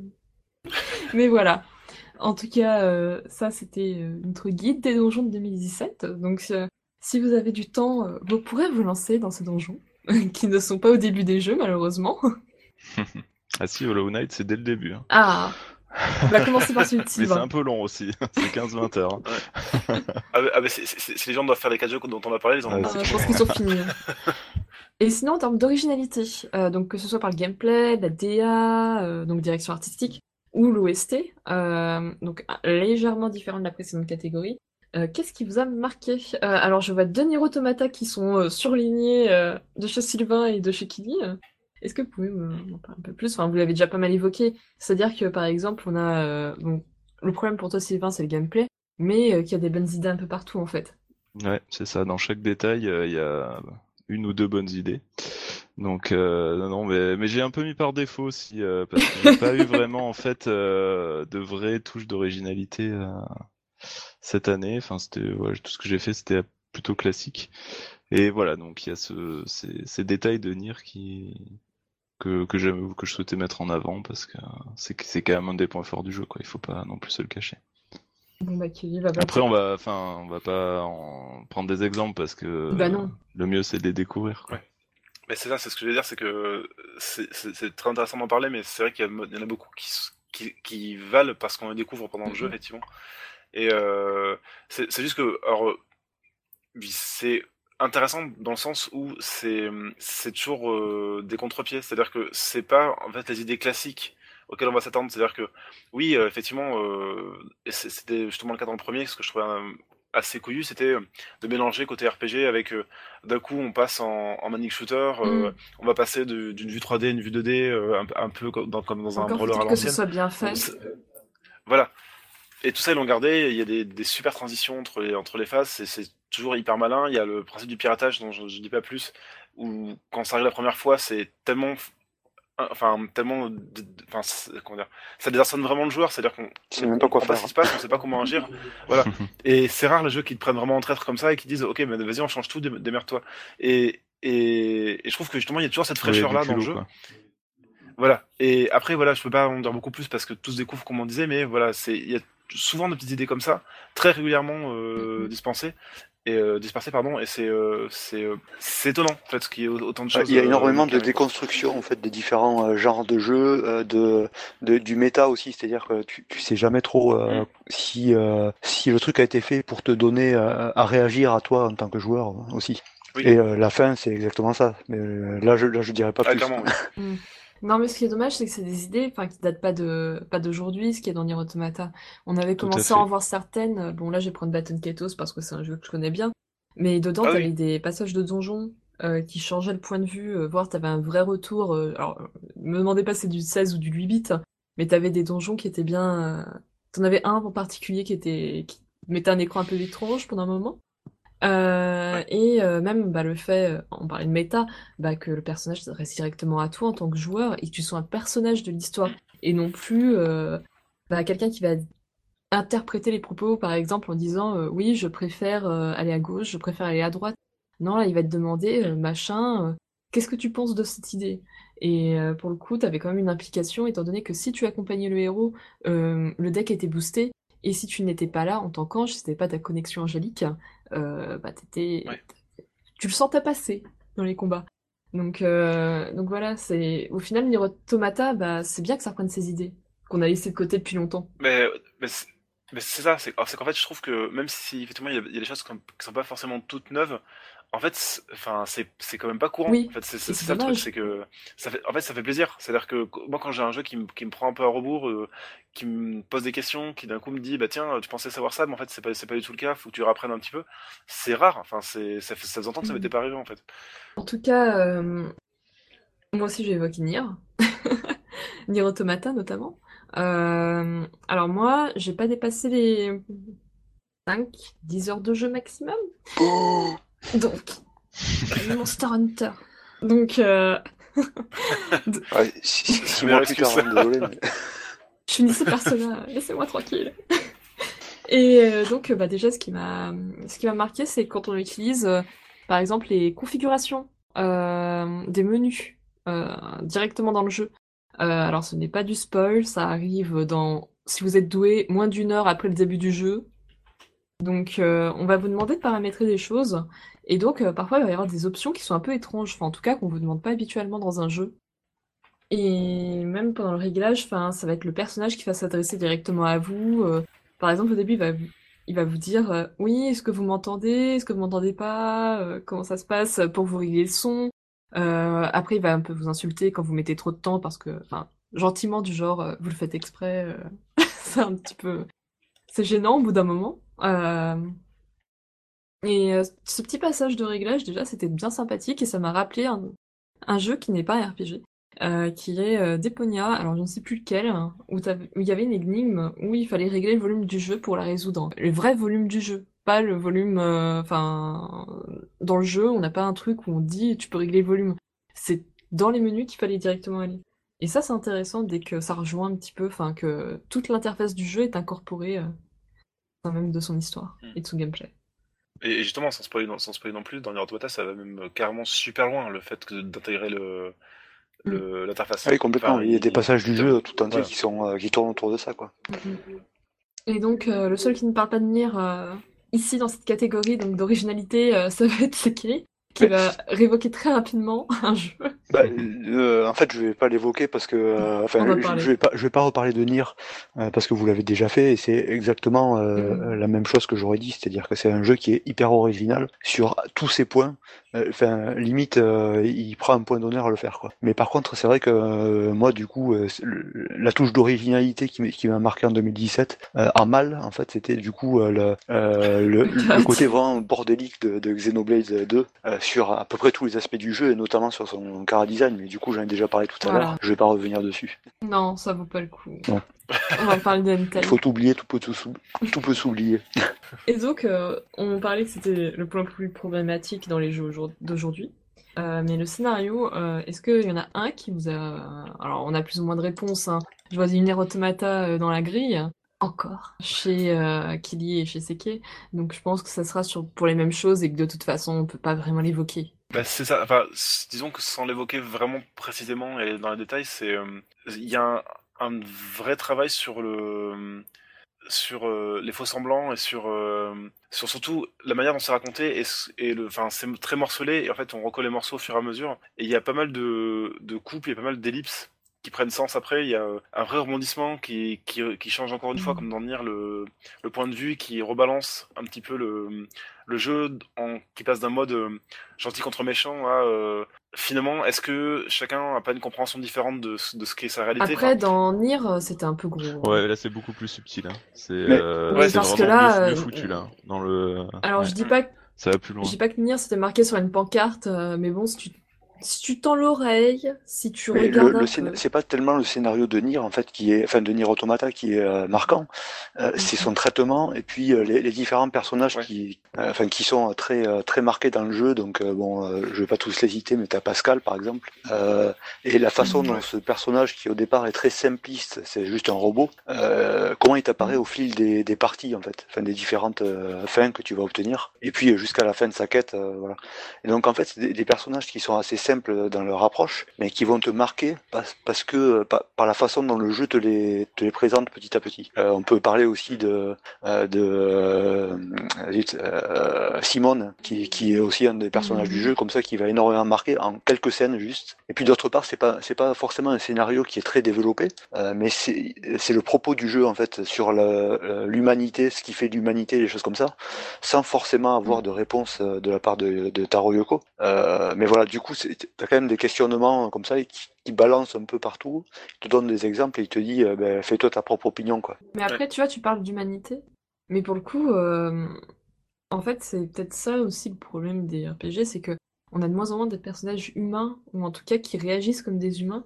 Et ce qui est étrange dans les Nier, que ce soit le premier ou le deuxième, c'est que les personnages ils ont des réactions humaines. Ils vont être en colère, ils vont pas faire forcément les bons choix, euh, mais en tout cas ils sont humains. C'est Bah, ce qui m'a le plus marqué dans les deux jeux. C'est ça qui est intéressant, effectivement. Enfin, le... Peut-être je, je reviendrai plus tard, mais le personnage de Nine justement, qui est un... alors je- j'en j'en dis rien, parce que justement, c'est il est- c'est un personnage passionnant. Et, et justement, ce qui est intéressant, c'est qu'il a des vraies phases d'énervement et de, de colère euh, qui sont assez glaçantes, en fait, parce que euh, c'est pas un personnage qui est habitué à avoir ce genre d'accès. Et c'est ça qui le rend intéressant. Enfin, ça peut paraître simpliste, en fait, d'avoir le côté personnage sympa qui devient d'un coup euh, hyper en colère sur, par rapport à un, un fait particulier. Mais c'est fait de telle manière où c'est vraiment comme quand tu es devant quelqu'un qui s'énerve jamais et qui d'un coup a une colère qui est extrêmement flippante parce que elle, elle est c'est une sorte de condensé de tout ce qui bouillait au fond de lui en fait Mm. et je trouve que voilà c'est ça c'est quelque chose de très humain dans, dans le dans le Et, dans la et, et en même temps, euh, sur le même personnage, euh, j'ai- j'ai j'ai entendu des gens euh, qui en parlaient dans des différents podcasts et qui avaient l'air de, de trouver que Mhm. c'était une manière très japonaise en fait d'envisager un personnage un peu torturé comme ça. Euh, tu vois, un peu euh, Ouais. un, un peu Shinji dans Evangelion euh, qui commence à péter un câble, à, à crier et tout. Donc c'était un peu ça aussi. Et eux, ils n'ont pas vu tout, tout le côté humain justement que ça avait. euh, Ils ont vraiment vu l'archétype du, du héros japonais qui pète un câble. euh. oui, ce que je peux comprendre aussi Mm, Et euh, j'aimerais bien entendre euh, ce qu'ils disent sur les héros de Persona 5 alors. Mais bon. Euh, c'est une autre histoire. Euh, donc euh, ça c'était pour Nier Automata. Donc je vois qu'il y a aussi du Hellblade. Ouais. Donc, C'est euh, un RPG ça. Quel dommage. Bah On peut oui, qu'est-ce que ça fout là? Non, moi, c'est le, le scénario euh, qui m'a marqué en 2017, c'est Hellblade. Ça, c'est clair et net. euh, C'est un peu, j'ai pas vu mieux, quoi. Mais bon, comme c'est pas un RPG et que je... c'est possible que j'en parle un peu plus tard. Mais tu en as déjà parlé du Hell... de Hellblade, non? Pardon? Si, si, on en a parlé dans, dans le dernier Ouais, euh, on en a podcast. parlé la dernière Oui. fois. J'ai déjà triché, en Il me semble bien. Plusieurs fois. Ouais, du coup, en, en scénario euh, du coup de RPG euh, 2017, j'avais noté euh, donc la conclusion de Dark Souls. Donc, euh, parce que le dernier DLC de la série est sorti en 2017. Et même si, euh, enfin, j'ai j'ai appelé ça la conclusion, mais c'est pas vraiment, euh, enfin, c'est pas un épilogue. Quoi. En aura ça encore. se passe pas, enfin, ça répond pas aux questions de la fin de Dark Souls 3, mais ça clôture en fait euh, la, la saga de, de trois épisodes euh, de, de Dark Souls. D'accord, ça conclut un cycle. Ça, non, mais ça met un, un point final, quoi. C'est, enfin, ça répond pas à toutes les questions, mais euh, mais on sent qu'ils ont tout mis en fait, tout ce qu'ils voulaient mettre. Ils ont raconté tout ce qu'ils voulaient raconter euh, Et- euh, pour la série. Ça répond à la question principale euh, que, que tu te posais en fait depuis le début aussi, surtout. Oui, ah oui, ça, oui, ça éclaircit, euh, ça éclaircit euh, certaines choses euh, de la saga, mais Ouais. pas vraiment de Dark Souls 3, quoi. Ben, en fait, le truc c'est que le DLC en lui-même, c'est un peu, euh, c'est un peu comme la partie euh, du Painted World of euh, c'est-à-dire que c'est quelque chose qui est un peu annexe euh, euh, au jeu, mais bon. Donc effectivement, la, la conclusion que tu vas avoir dans le DLC est pas forcément une conclusion générale sur la saga, mais ça, met un point final, effectivement. Voilà. Donc c'était la fin de la saga, donc ça me fait Petit toujours un pincement petit au cœur. pincement au cœur, quoi. voilà, pour moi. Donc il y avait aussi du Hellblade du côté de Killy, mais bon. Voilà. oui voilà mais je, je c'est pour ça que encore une fois je trouve que que que Sylvain glisse très bien en fait ce- ces, ces petits non RPG dans, le, dans la liste. mais oui non je suis d'accord. Enfin je- juste voilà j'ai une phrase parce que c'est pas RPG non plus mais oui c'est c'est j'ai rarement vu un jeu qui traite son sujet de manière aussi intelligente et aussi bien intégré à, ce- à ce qui à son gameplay et à, ce- à sa manière d'être en fait. Donc euh, juste pour rappeler, euh, c'est donc euh, ce personnage féminin qui va chercher euh, à aller euh, ressusciter quelqu'un, c'est ça? Bon, en fait, ouais, grosso modo, c'est une relecture d'Orphée sur le principe. Mais voilà, mais c'est très différent dans le dans l'exécution. Mais voilà, mais c'est vrai qu'il faut pas trop en dire plus parce que c'est ça repose vraiment aussi là, Mhm. pareil sur le- la surprise. et C'est hyper intimiste comme expérience. euh. Moi, c'est mon top 1 de l'année, Hellblade. Mon jeu de l'année, c'est celui-là. Non, bah. Jouez-y. En scénario. En scénario, moi, je ne pouvais pas mettre Persona 5. Ça aurait été un peu me contredire sur ce que j'ai dit avant. Euh, ensuite, j'ai pas, enfin, j'ai pas vraiment connu de RPG qui m'a, qui m'a trop bouleversé euh, cette année. C'était un peu la platitude scénaristique, euh, ce qui est un peu triste. Euh, mais justement, bah, il y aura juste le Fire Emblem Echoes Valencia euh, qui que je n'ai pas fini, mais qui, sur euh, ces trois quarts de jeu, euh, a déjà réussi à, à me proposer quelque chose de, très, enfin, je dirais pas forcément très intéressant, mais en tout cas de bien mené. Euh, c'est-à-dire que les personnages sont pas euh, les figures idéales. D'ailleurs, l'héroïne est vachement bien. Celica, c'est, je pense, un des personnages féminins, euh, peut-être pas les mieux réussis de Fire Emblem, parce que je les ai pas tous faits, mais il est très très bien écrit, euh, et c'est pas une greluche sans cervelle, euh, comme ce qu'on peut avoir, euh, notamment dans les derniers Fire Emblem. En tout cas, euh, le duo fonctionne bien, et euh, le scénario est un peu plus surprenant, parce que j'avais fait des hypothèses quand, euh, bon, on vous parle d'orphelins, d'héritiers, de trucs comme ça. On commence forcément à se faire, euh, bon bah lui c'est ça et lui c'est ça, et il y a quand même de- des petites surprises euh, tout au long du scénario. Donc c'est À intéressant. voir avec la conclusion, quoi. Parce que ça peut être parfois ça. très raté. Bah là, euh, en fait, euh, il s'amuse pas mal à brouiller les pistes. euh. C'est-à-dire à te faire oui, non, peut-être, euh, on sait pas trop. euh. C'est un peu bizarre tout ce qui s'est passé. Donc c'est vraiment plus vraiment de l'écriture classique pour le coup. Mais c'est bien fait. Et donc, euh, pour conclure euh, ce petit top euh, qui commence à s'éterniser euh, sur... euh, on va plus vers les deux heures sur ce podcast. On va parler de votre personnage, donc de 2017. Forcément, Sylvain, ça tournera autour de noix, qui est l'héroïne. l'héroïne de Hellblade, oui. Qui est le seul personnage de Hellblade. Qu'on on évolue, Ça facilite à, les choses. on évolue à 50 cm d'elle euh, tout, tout le, pendant tout le jeu, donc euh, Forcément, on s'y attache. attache. euh, ouais, moi j'ai eu énorme- énormément d'empathie pour elle. euh, Enfin voilà, c'est- le personnage. Hmm. Le personnage 2017, c'est elle, quoi. Après, je vais pas trop spoiler, mais c'est vraiment, voilà, on vit, on vit en fait ce qu'elle vit, quoi. Et on ressent, tout. ressent. Ouais, non, mais c'est vraiment trop bien fait. On ressent tout, c'est ça. Ensuite, on va voir c'est qui avec euh, le robot qui cherche à révéler Ah, son ouais. frère. moi, j'aime, moi, j'aime bien les Alors, en définitions fait, comme ça. euh, L'homme c'est- avec c'est- chapeau. tout quand je voulais être original. Et effectivement, ce, ce petit robot, je pense qu'il symbolise pas mal le, euh, l'esprit euh, Nier Automata. Euh, C'est-à-dire que c'est un personnage qui est assez peu développé, que tu vois peut-être Mhm. 5 minutes dans le jeu. Euh, mais qui est à la fois assez comique et assez tragique euh, et qui euh, qui du coup va te faire réfléchir sur quelque chose. Alors c'est- ça va pas forcément aller bien loin, mais du coup j'ai j'ai trouvé que c'était un, un- un personnage euh, assez marquant et ça, il était tellement marquant en fait que euh, maintenant il y a des produits dérivés euh, à son effigie. Euh, T'as des figurines, des trucs comme ça. Ah, donc c'est c'est tout con, c'est c'est un truc qui dure 5 minutes, euh, qui au départ ça te fait marrer et puis après ça te fait plus trop marrer. Et, euh, et voilà, en fait c'est c'est vraiment l'esprit euh, l'esprit Nier Automata on va dire. Mais même euh, Nier tout court euh, dans le premier, euh, Ouais, moins quand moi je me même. souviens d'un récit. euh, ah, moi je me souviens d'un récit, je sais plus, c'était l'histoire d'une guerrière euh, Dans la forêt qui devait défendre. c'est ça euh, Oui, bah justement, je crois que c'est qu'il me demande combien il y avait de soldats qui étaient partis avec elle, à savoir que la réponse est aléatoire. Et euh, donc la guerrière qui partait défendre un village euh, et que finalement en fait, euh, bah en gros elle se perd un petit peu, euh, elle devient, elle devient folle en fait et euh, elle croit que ils sont en sécurité et puis finalement ils finissent tous massacrés. euh. Enfin c'est un truc assez horrible hein. et Nier est assez doué pour te faire passer un truc qui pourrait être totalement anecdotique et dont tu te souviendrais pas euh, pour quelque chose qui te fait ah c'est un peu cruel quand même ce qui se Ouais, passe. ça, Taro Yoko aime bien le traumatisme en fait. Ouais, parce que- Mais il faut qu'il y en ait plus qui fassent ça. Enfin, tu vois, pour le coup, euh, les gens s'en souviennent. Non, on n'aime pas souffrir. Et donc, euh, bah, toujours, là, on a du Nier Automata Shikini, donc avec euh, 9S. Ouais, ça, du coup, je, je vais juste euh, terminer en fait ce que j'ai commencé à te dire tout à l'heure sur le personnage. C'est-à-dire, c'est c'est un- c'est donc le c'est le personnage masculin en fait, ce qui a donc il y a plusieurs personnages qu'on peut diriger. Donc lui, c'est le, c'est le personnage masculin qui est le plus jeune en fait. Oui. Enfin, même si c'est des robots, mais bon, c'est. Il a une voix jeune, très euh, jeune, euh, en tout cas, je sais pas si tu le fais en japonais. euh, il y Si, a si, vraiment, ouais. il a- pour moi, il a la voix, tu vois, du personnage toujours plein d'énergie. en plus, il tranche pas mal avec le personnage de, de qui joue un peu le rôle de grande sœur par rapport à lui, quoi. Enfin, dans, dans l'histoire. Ouais, exactement. Ouais. Et, justement, c'est ce personnage qui est toujours en fait euh, justement ouais, drivé par euh, par Toby, qui est, euh, on a l'impression qu'il a pas du tout de personnalité en fait, qu'il est juste là pour effectuer des ce qu'on lui demande, Oh, quand et qu'il a hein. ce côté. Tu sais, pardon. Il a de la personnalité quand même. Ouais, mais en fait, il a une personnalité qui est celle d'un comment dire d'un personnage qui a effectivement son autonomie, mais qui qui au début est juste là pour pour exécuter les ordres en fait. C'est-à-dire Mhm. qu'on lui dit, euh, écoute, euh, t'es un robot, tu vas tuer d'autres C'est un robots. euh, soutien en plus, comme même ça, dans sa fonction, et il soutient en fait. Lui, c'est un espion, en fait. ça, c'est un ouais.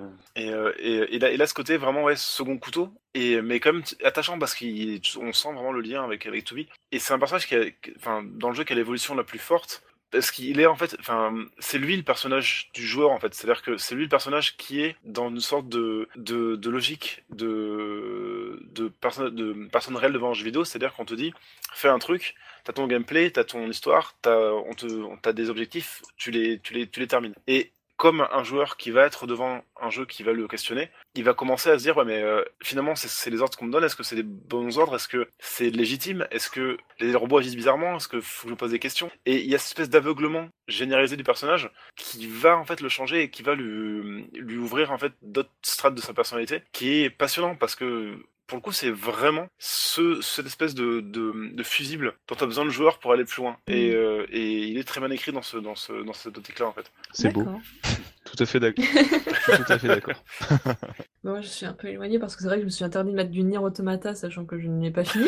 Et moi, j'ai plutôt parlé de la Zelda, euh, dont on ne parle pas beaucoup parce qu'elle est pas beaucoup présente, de Breath of the New World. Alors, elle est pas très présente, euh, on va dire, dans le temps du jeu, le temps où l'on est. Mais par contre, dans les souvenirs, elle est là. Et c'est une des Zelda les, les mieux réussies, avec, euh, je pense, celle de Twilight Princess. Ah, mais mais, euh, moi, je suis d'accord avec toi, je trouve que c'est la meilleure Zelda euh, de, de- de toute la série, clairement. Enfin, je, Il Mhm. est génial, ce personnage. Donc, euh, elle est très humaine euh, et elle a des défauts. Et par exemple, elle, a son caractère, hein, euh, notamment Bah, elle Link qu'elle rejette. non, mais elle, bou- elle boude. Je pense que c'est un peu un peu plus complexe que ça euh, parce que lui est quand même. euh, j'ai pas envie de dire que tout lui a été servi sur un plateau d'argent, mais en tout cas, il est le meilleur. Il arrive à accomplir ses fonctions. Et le problème de la princesse, euh, ça va être de trouver son rôle euh, donc de princesse et surtout de pivot du royaume qu'elle a du mal à trouver. Donc forcément, son caractère va être un peu un peu compliqué à ce niveau-là. Et puis on a quand même de très très beaux échanges, notamment avec Urbosa. Enfin, les scènes entre Urbosa et Zelda sont quand même euh, super cool à chaque fois. Et même, euh, par exemple, euh, il y a deux trois cinématiques avec son père euh, qui qui sont assez marquantes. C'est une princesse qui est assez contrastée de manière générale. mais ce, que, mais ce, que, ce que tu dis justement est super juste, c'est-à-dire qu'elle elle a des vrais moments de faiblesse Mhm. en fait. C'est, assez rare. C'est sûr. Et par exemple, il y a des scènes qui sont vraiment poignantes. euh, bah, notamment celle qui, est, euh, qui était dans tous les trailers, euh, où, où elle s'écroule littéralement. c'est ouais, ok. Maintenant, on fait quoi? Enfin, ça devient compliqué la situation. euh. Et c'est aussi une princesse qui, alors bon, les Zelda en général, plus ou moins, elles ont été dans cette direction, mais qui est intelligente, euh, qui montre qu'elle va se renseigner, euh, qu'elle peut pas faire ce qu'on lui demande pour le coup, mais qu'elle va se renseigner, trouver une alternative hein, et proposer des solutions. C'est ce qui m'a marqué dans l'interprétation de ce personnage. Mais, d'ailleurs, ça c'est hyper intéressant parce que t'as plein de Zelda en fait où, euh, en fait, la princesse c'est un, Faire valoir. c'est un comment dire bah voilà ça fait valoir et puis c'est un élément de gameplay en fait c'est Mhm. juste fait avancer l'histoire et là je trouve ça génial que justement elle dise bah en fait euh, moi j'ai soi-disant un pouvoir mais j'y arrive pas et du coup elle trouve d'autres solutions et il faut que je cherche quelque chose et pour le coup elle est pas de- elle- mais c'est plus un gimmick de gameplay c'est un vrai personnage C'est ça, on sort. euh, Mais déjà, ils avaient commencé avec euh, Skyward Sword. euh, Je trouve. euh, Alors après, ça s'est perdu avec le scénario, vu que on va se retrouver euh, dans le principe de la princesse à sauver. Même si celle-là, on doit la sauver, euh, c'est pas du tout mis l'accent dessus. Enfin, en tout cas, dès le début du jeu, on nous dit alors, il y a Ganon qui est là, il faut aller euh, à un moment lui bastonner. Au niveau de la princesse, on n'a pas. euh, Cette idée que Ganon va aller d'un point A à un point B en la transportant à chaque fois, enfin, un peu à la Mario, on va dire. oui c'est vrai on voit son histoire, on voit comment elle a tenté de, de faire son rôle de princesse du mieux qu'elle a pu, euh, malgré les critiques, euh, et, euh, et c'est ce qui est intéressant. D'ailleurs, euh, c'est une de mes critiques, je pense, sur ce Zelda Breath of the New Wild. Alors certes, on joue pas un Zelda pour le scénario, mais franchement, deux trois brides, un petit peu, un petit peu plus de présence, enfin des prodigies de Zelda, ça aurait été un peu cool. Ah mais c'est clair, enfin moi c'est pareil, c'est un jeu que j'aime bien, enfin que j'aime beaucoup. Il y a des très bonnes choses en, termes- en termes de game design et avoir fait, avoir réussi à faire un level design sur un monde ouvert, c'est quand même assez dingue. Et, euh, et pareil, il y a encore des gens qui trouvent des, des idées de gameplay, euh, C'est fou. assez fou euh, un an après la sortie. Mais par contre, effectivement, c'est un jeu qui raconte rien. Enfin clairement, Mm, il, s'y- il- il- quand il le fait, il le fait mal en plus. Donc On vit par procuration en fait Mm. le scénario. Et en plus, bah, ce que je reproche, c'est que euh, les souvenirs, en fait, parce qu'on va récolter des souvenirs, hein, ça va être toujours des flashbacks. tu les as, en fait, tu peux les récupérer dans l'ordre que tu veux, euh, même le plus corsé, parce qu'il y en a un quand même. euh, si tu le fais au début du jeu, euh, je te souhaite bonne chance. Euh, c'est pas, c'est pas, je dirais pas qu'il faut plus guider le joueur, mais euh, ça me manque en tout cas d'intention scénaristique au niveau du game design pour te te donner une assez d'énergie pour aller jusqu'au bout. Ouais, ça, ça, je suis assez d'accord. c'est pas très bien dit, c'est pas super français comme phrase, mais en tout cas, euh, c'est c'est ce qui m'a le plus manqué euh, dans dans ce Zelda. Et il y a des villages qui sont très bien faits et qui sont très marquants, et d'autres qui sont très anecdotiques. Ça, c'est vrai. Donc voilà, et la Zelda, elle est, elle est top. Continuez Nintendo, et peut-être qu'on pourrait vraiment faire un Zelda qui s'appelle Zelda et qui est incarné par Zelda. Mais tu en as déjà sur euh, CDI, euh, sur Philips. Ah Il est tellement bien. Est-ce qu'on peut faire un bon jeu incarné Ah, voilà. par Zelda et qui s'appelle C'est la Zelda? nuance qui est importante. En tout cas, je pense qu'on a fait le tour. À moins que vous ayez quelque chose à rajouter, vu qu'on a parlé des attentes en début de podcast, je pense que à ce niveau-là, on a... Ouais, on a, on a fait le tour. a- on a fait- enfin, Donc, euh, ouais. Adieu 2017. Espérons que 2018 nous apporte encore de très bons jeux, euh, plus de temps pour jouer. Ouais.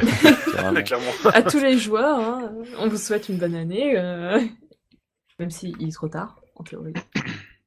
Euh, ouais, mais il y a peut-être une petite, une petite dérogation. Ouais, bah oui, euh, on va dire qu'il y a eu des, des empêchements d'enregistrement.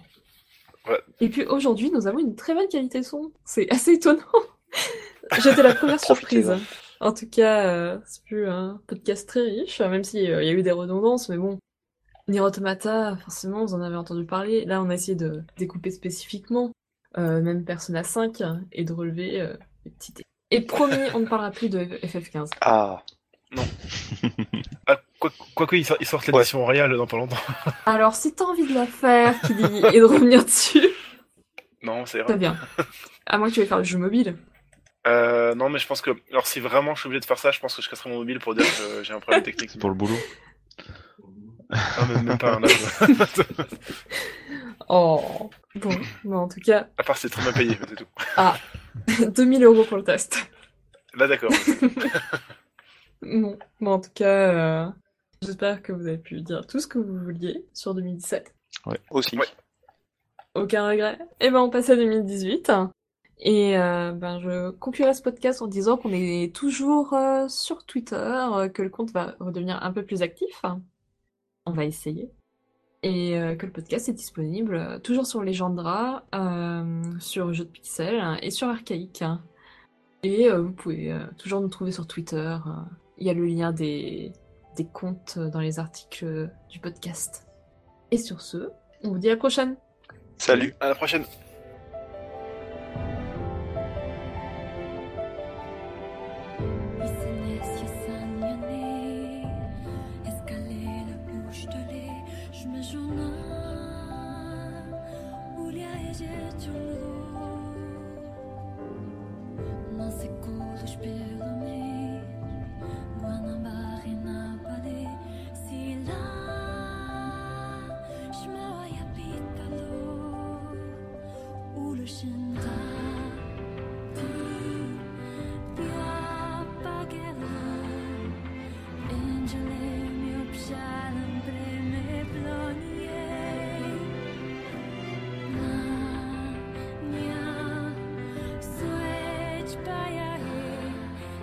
gosh, but that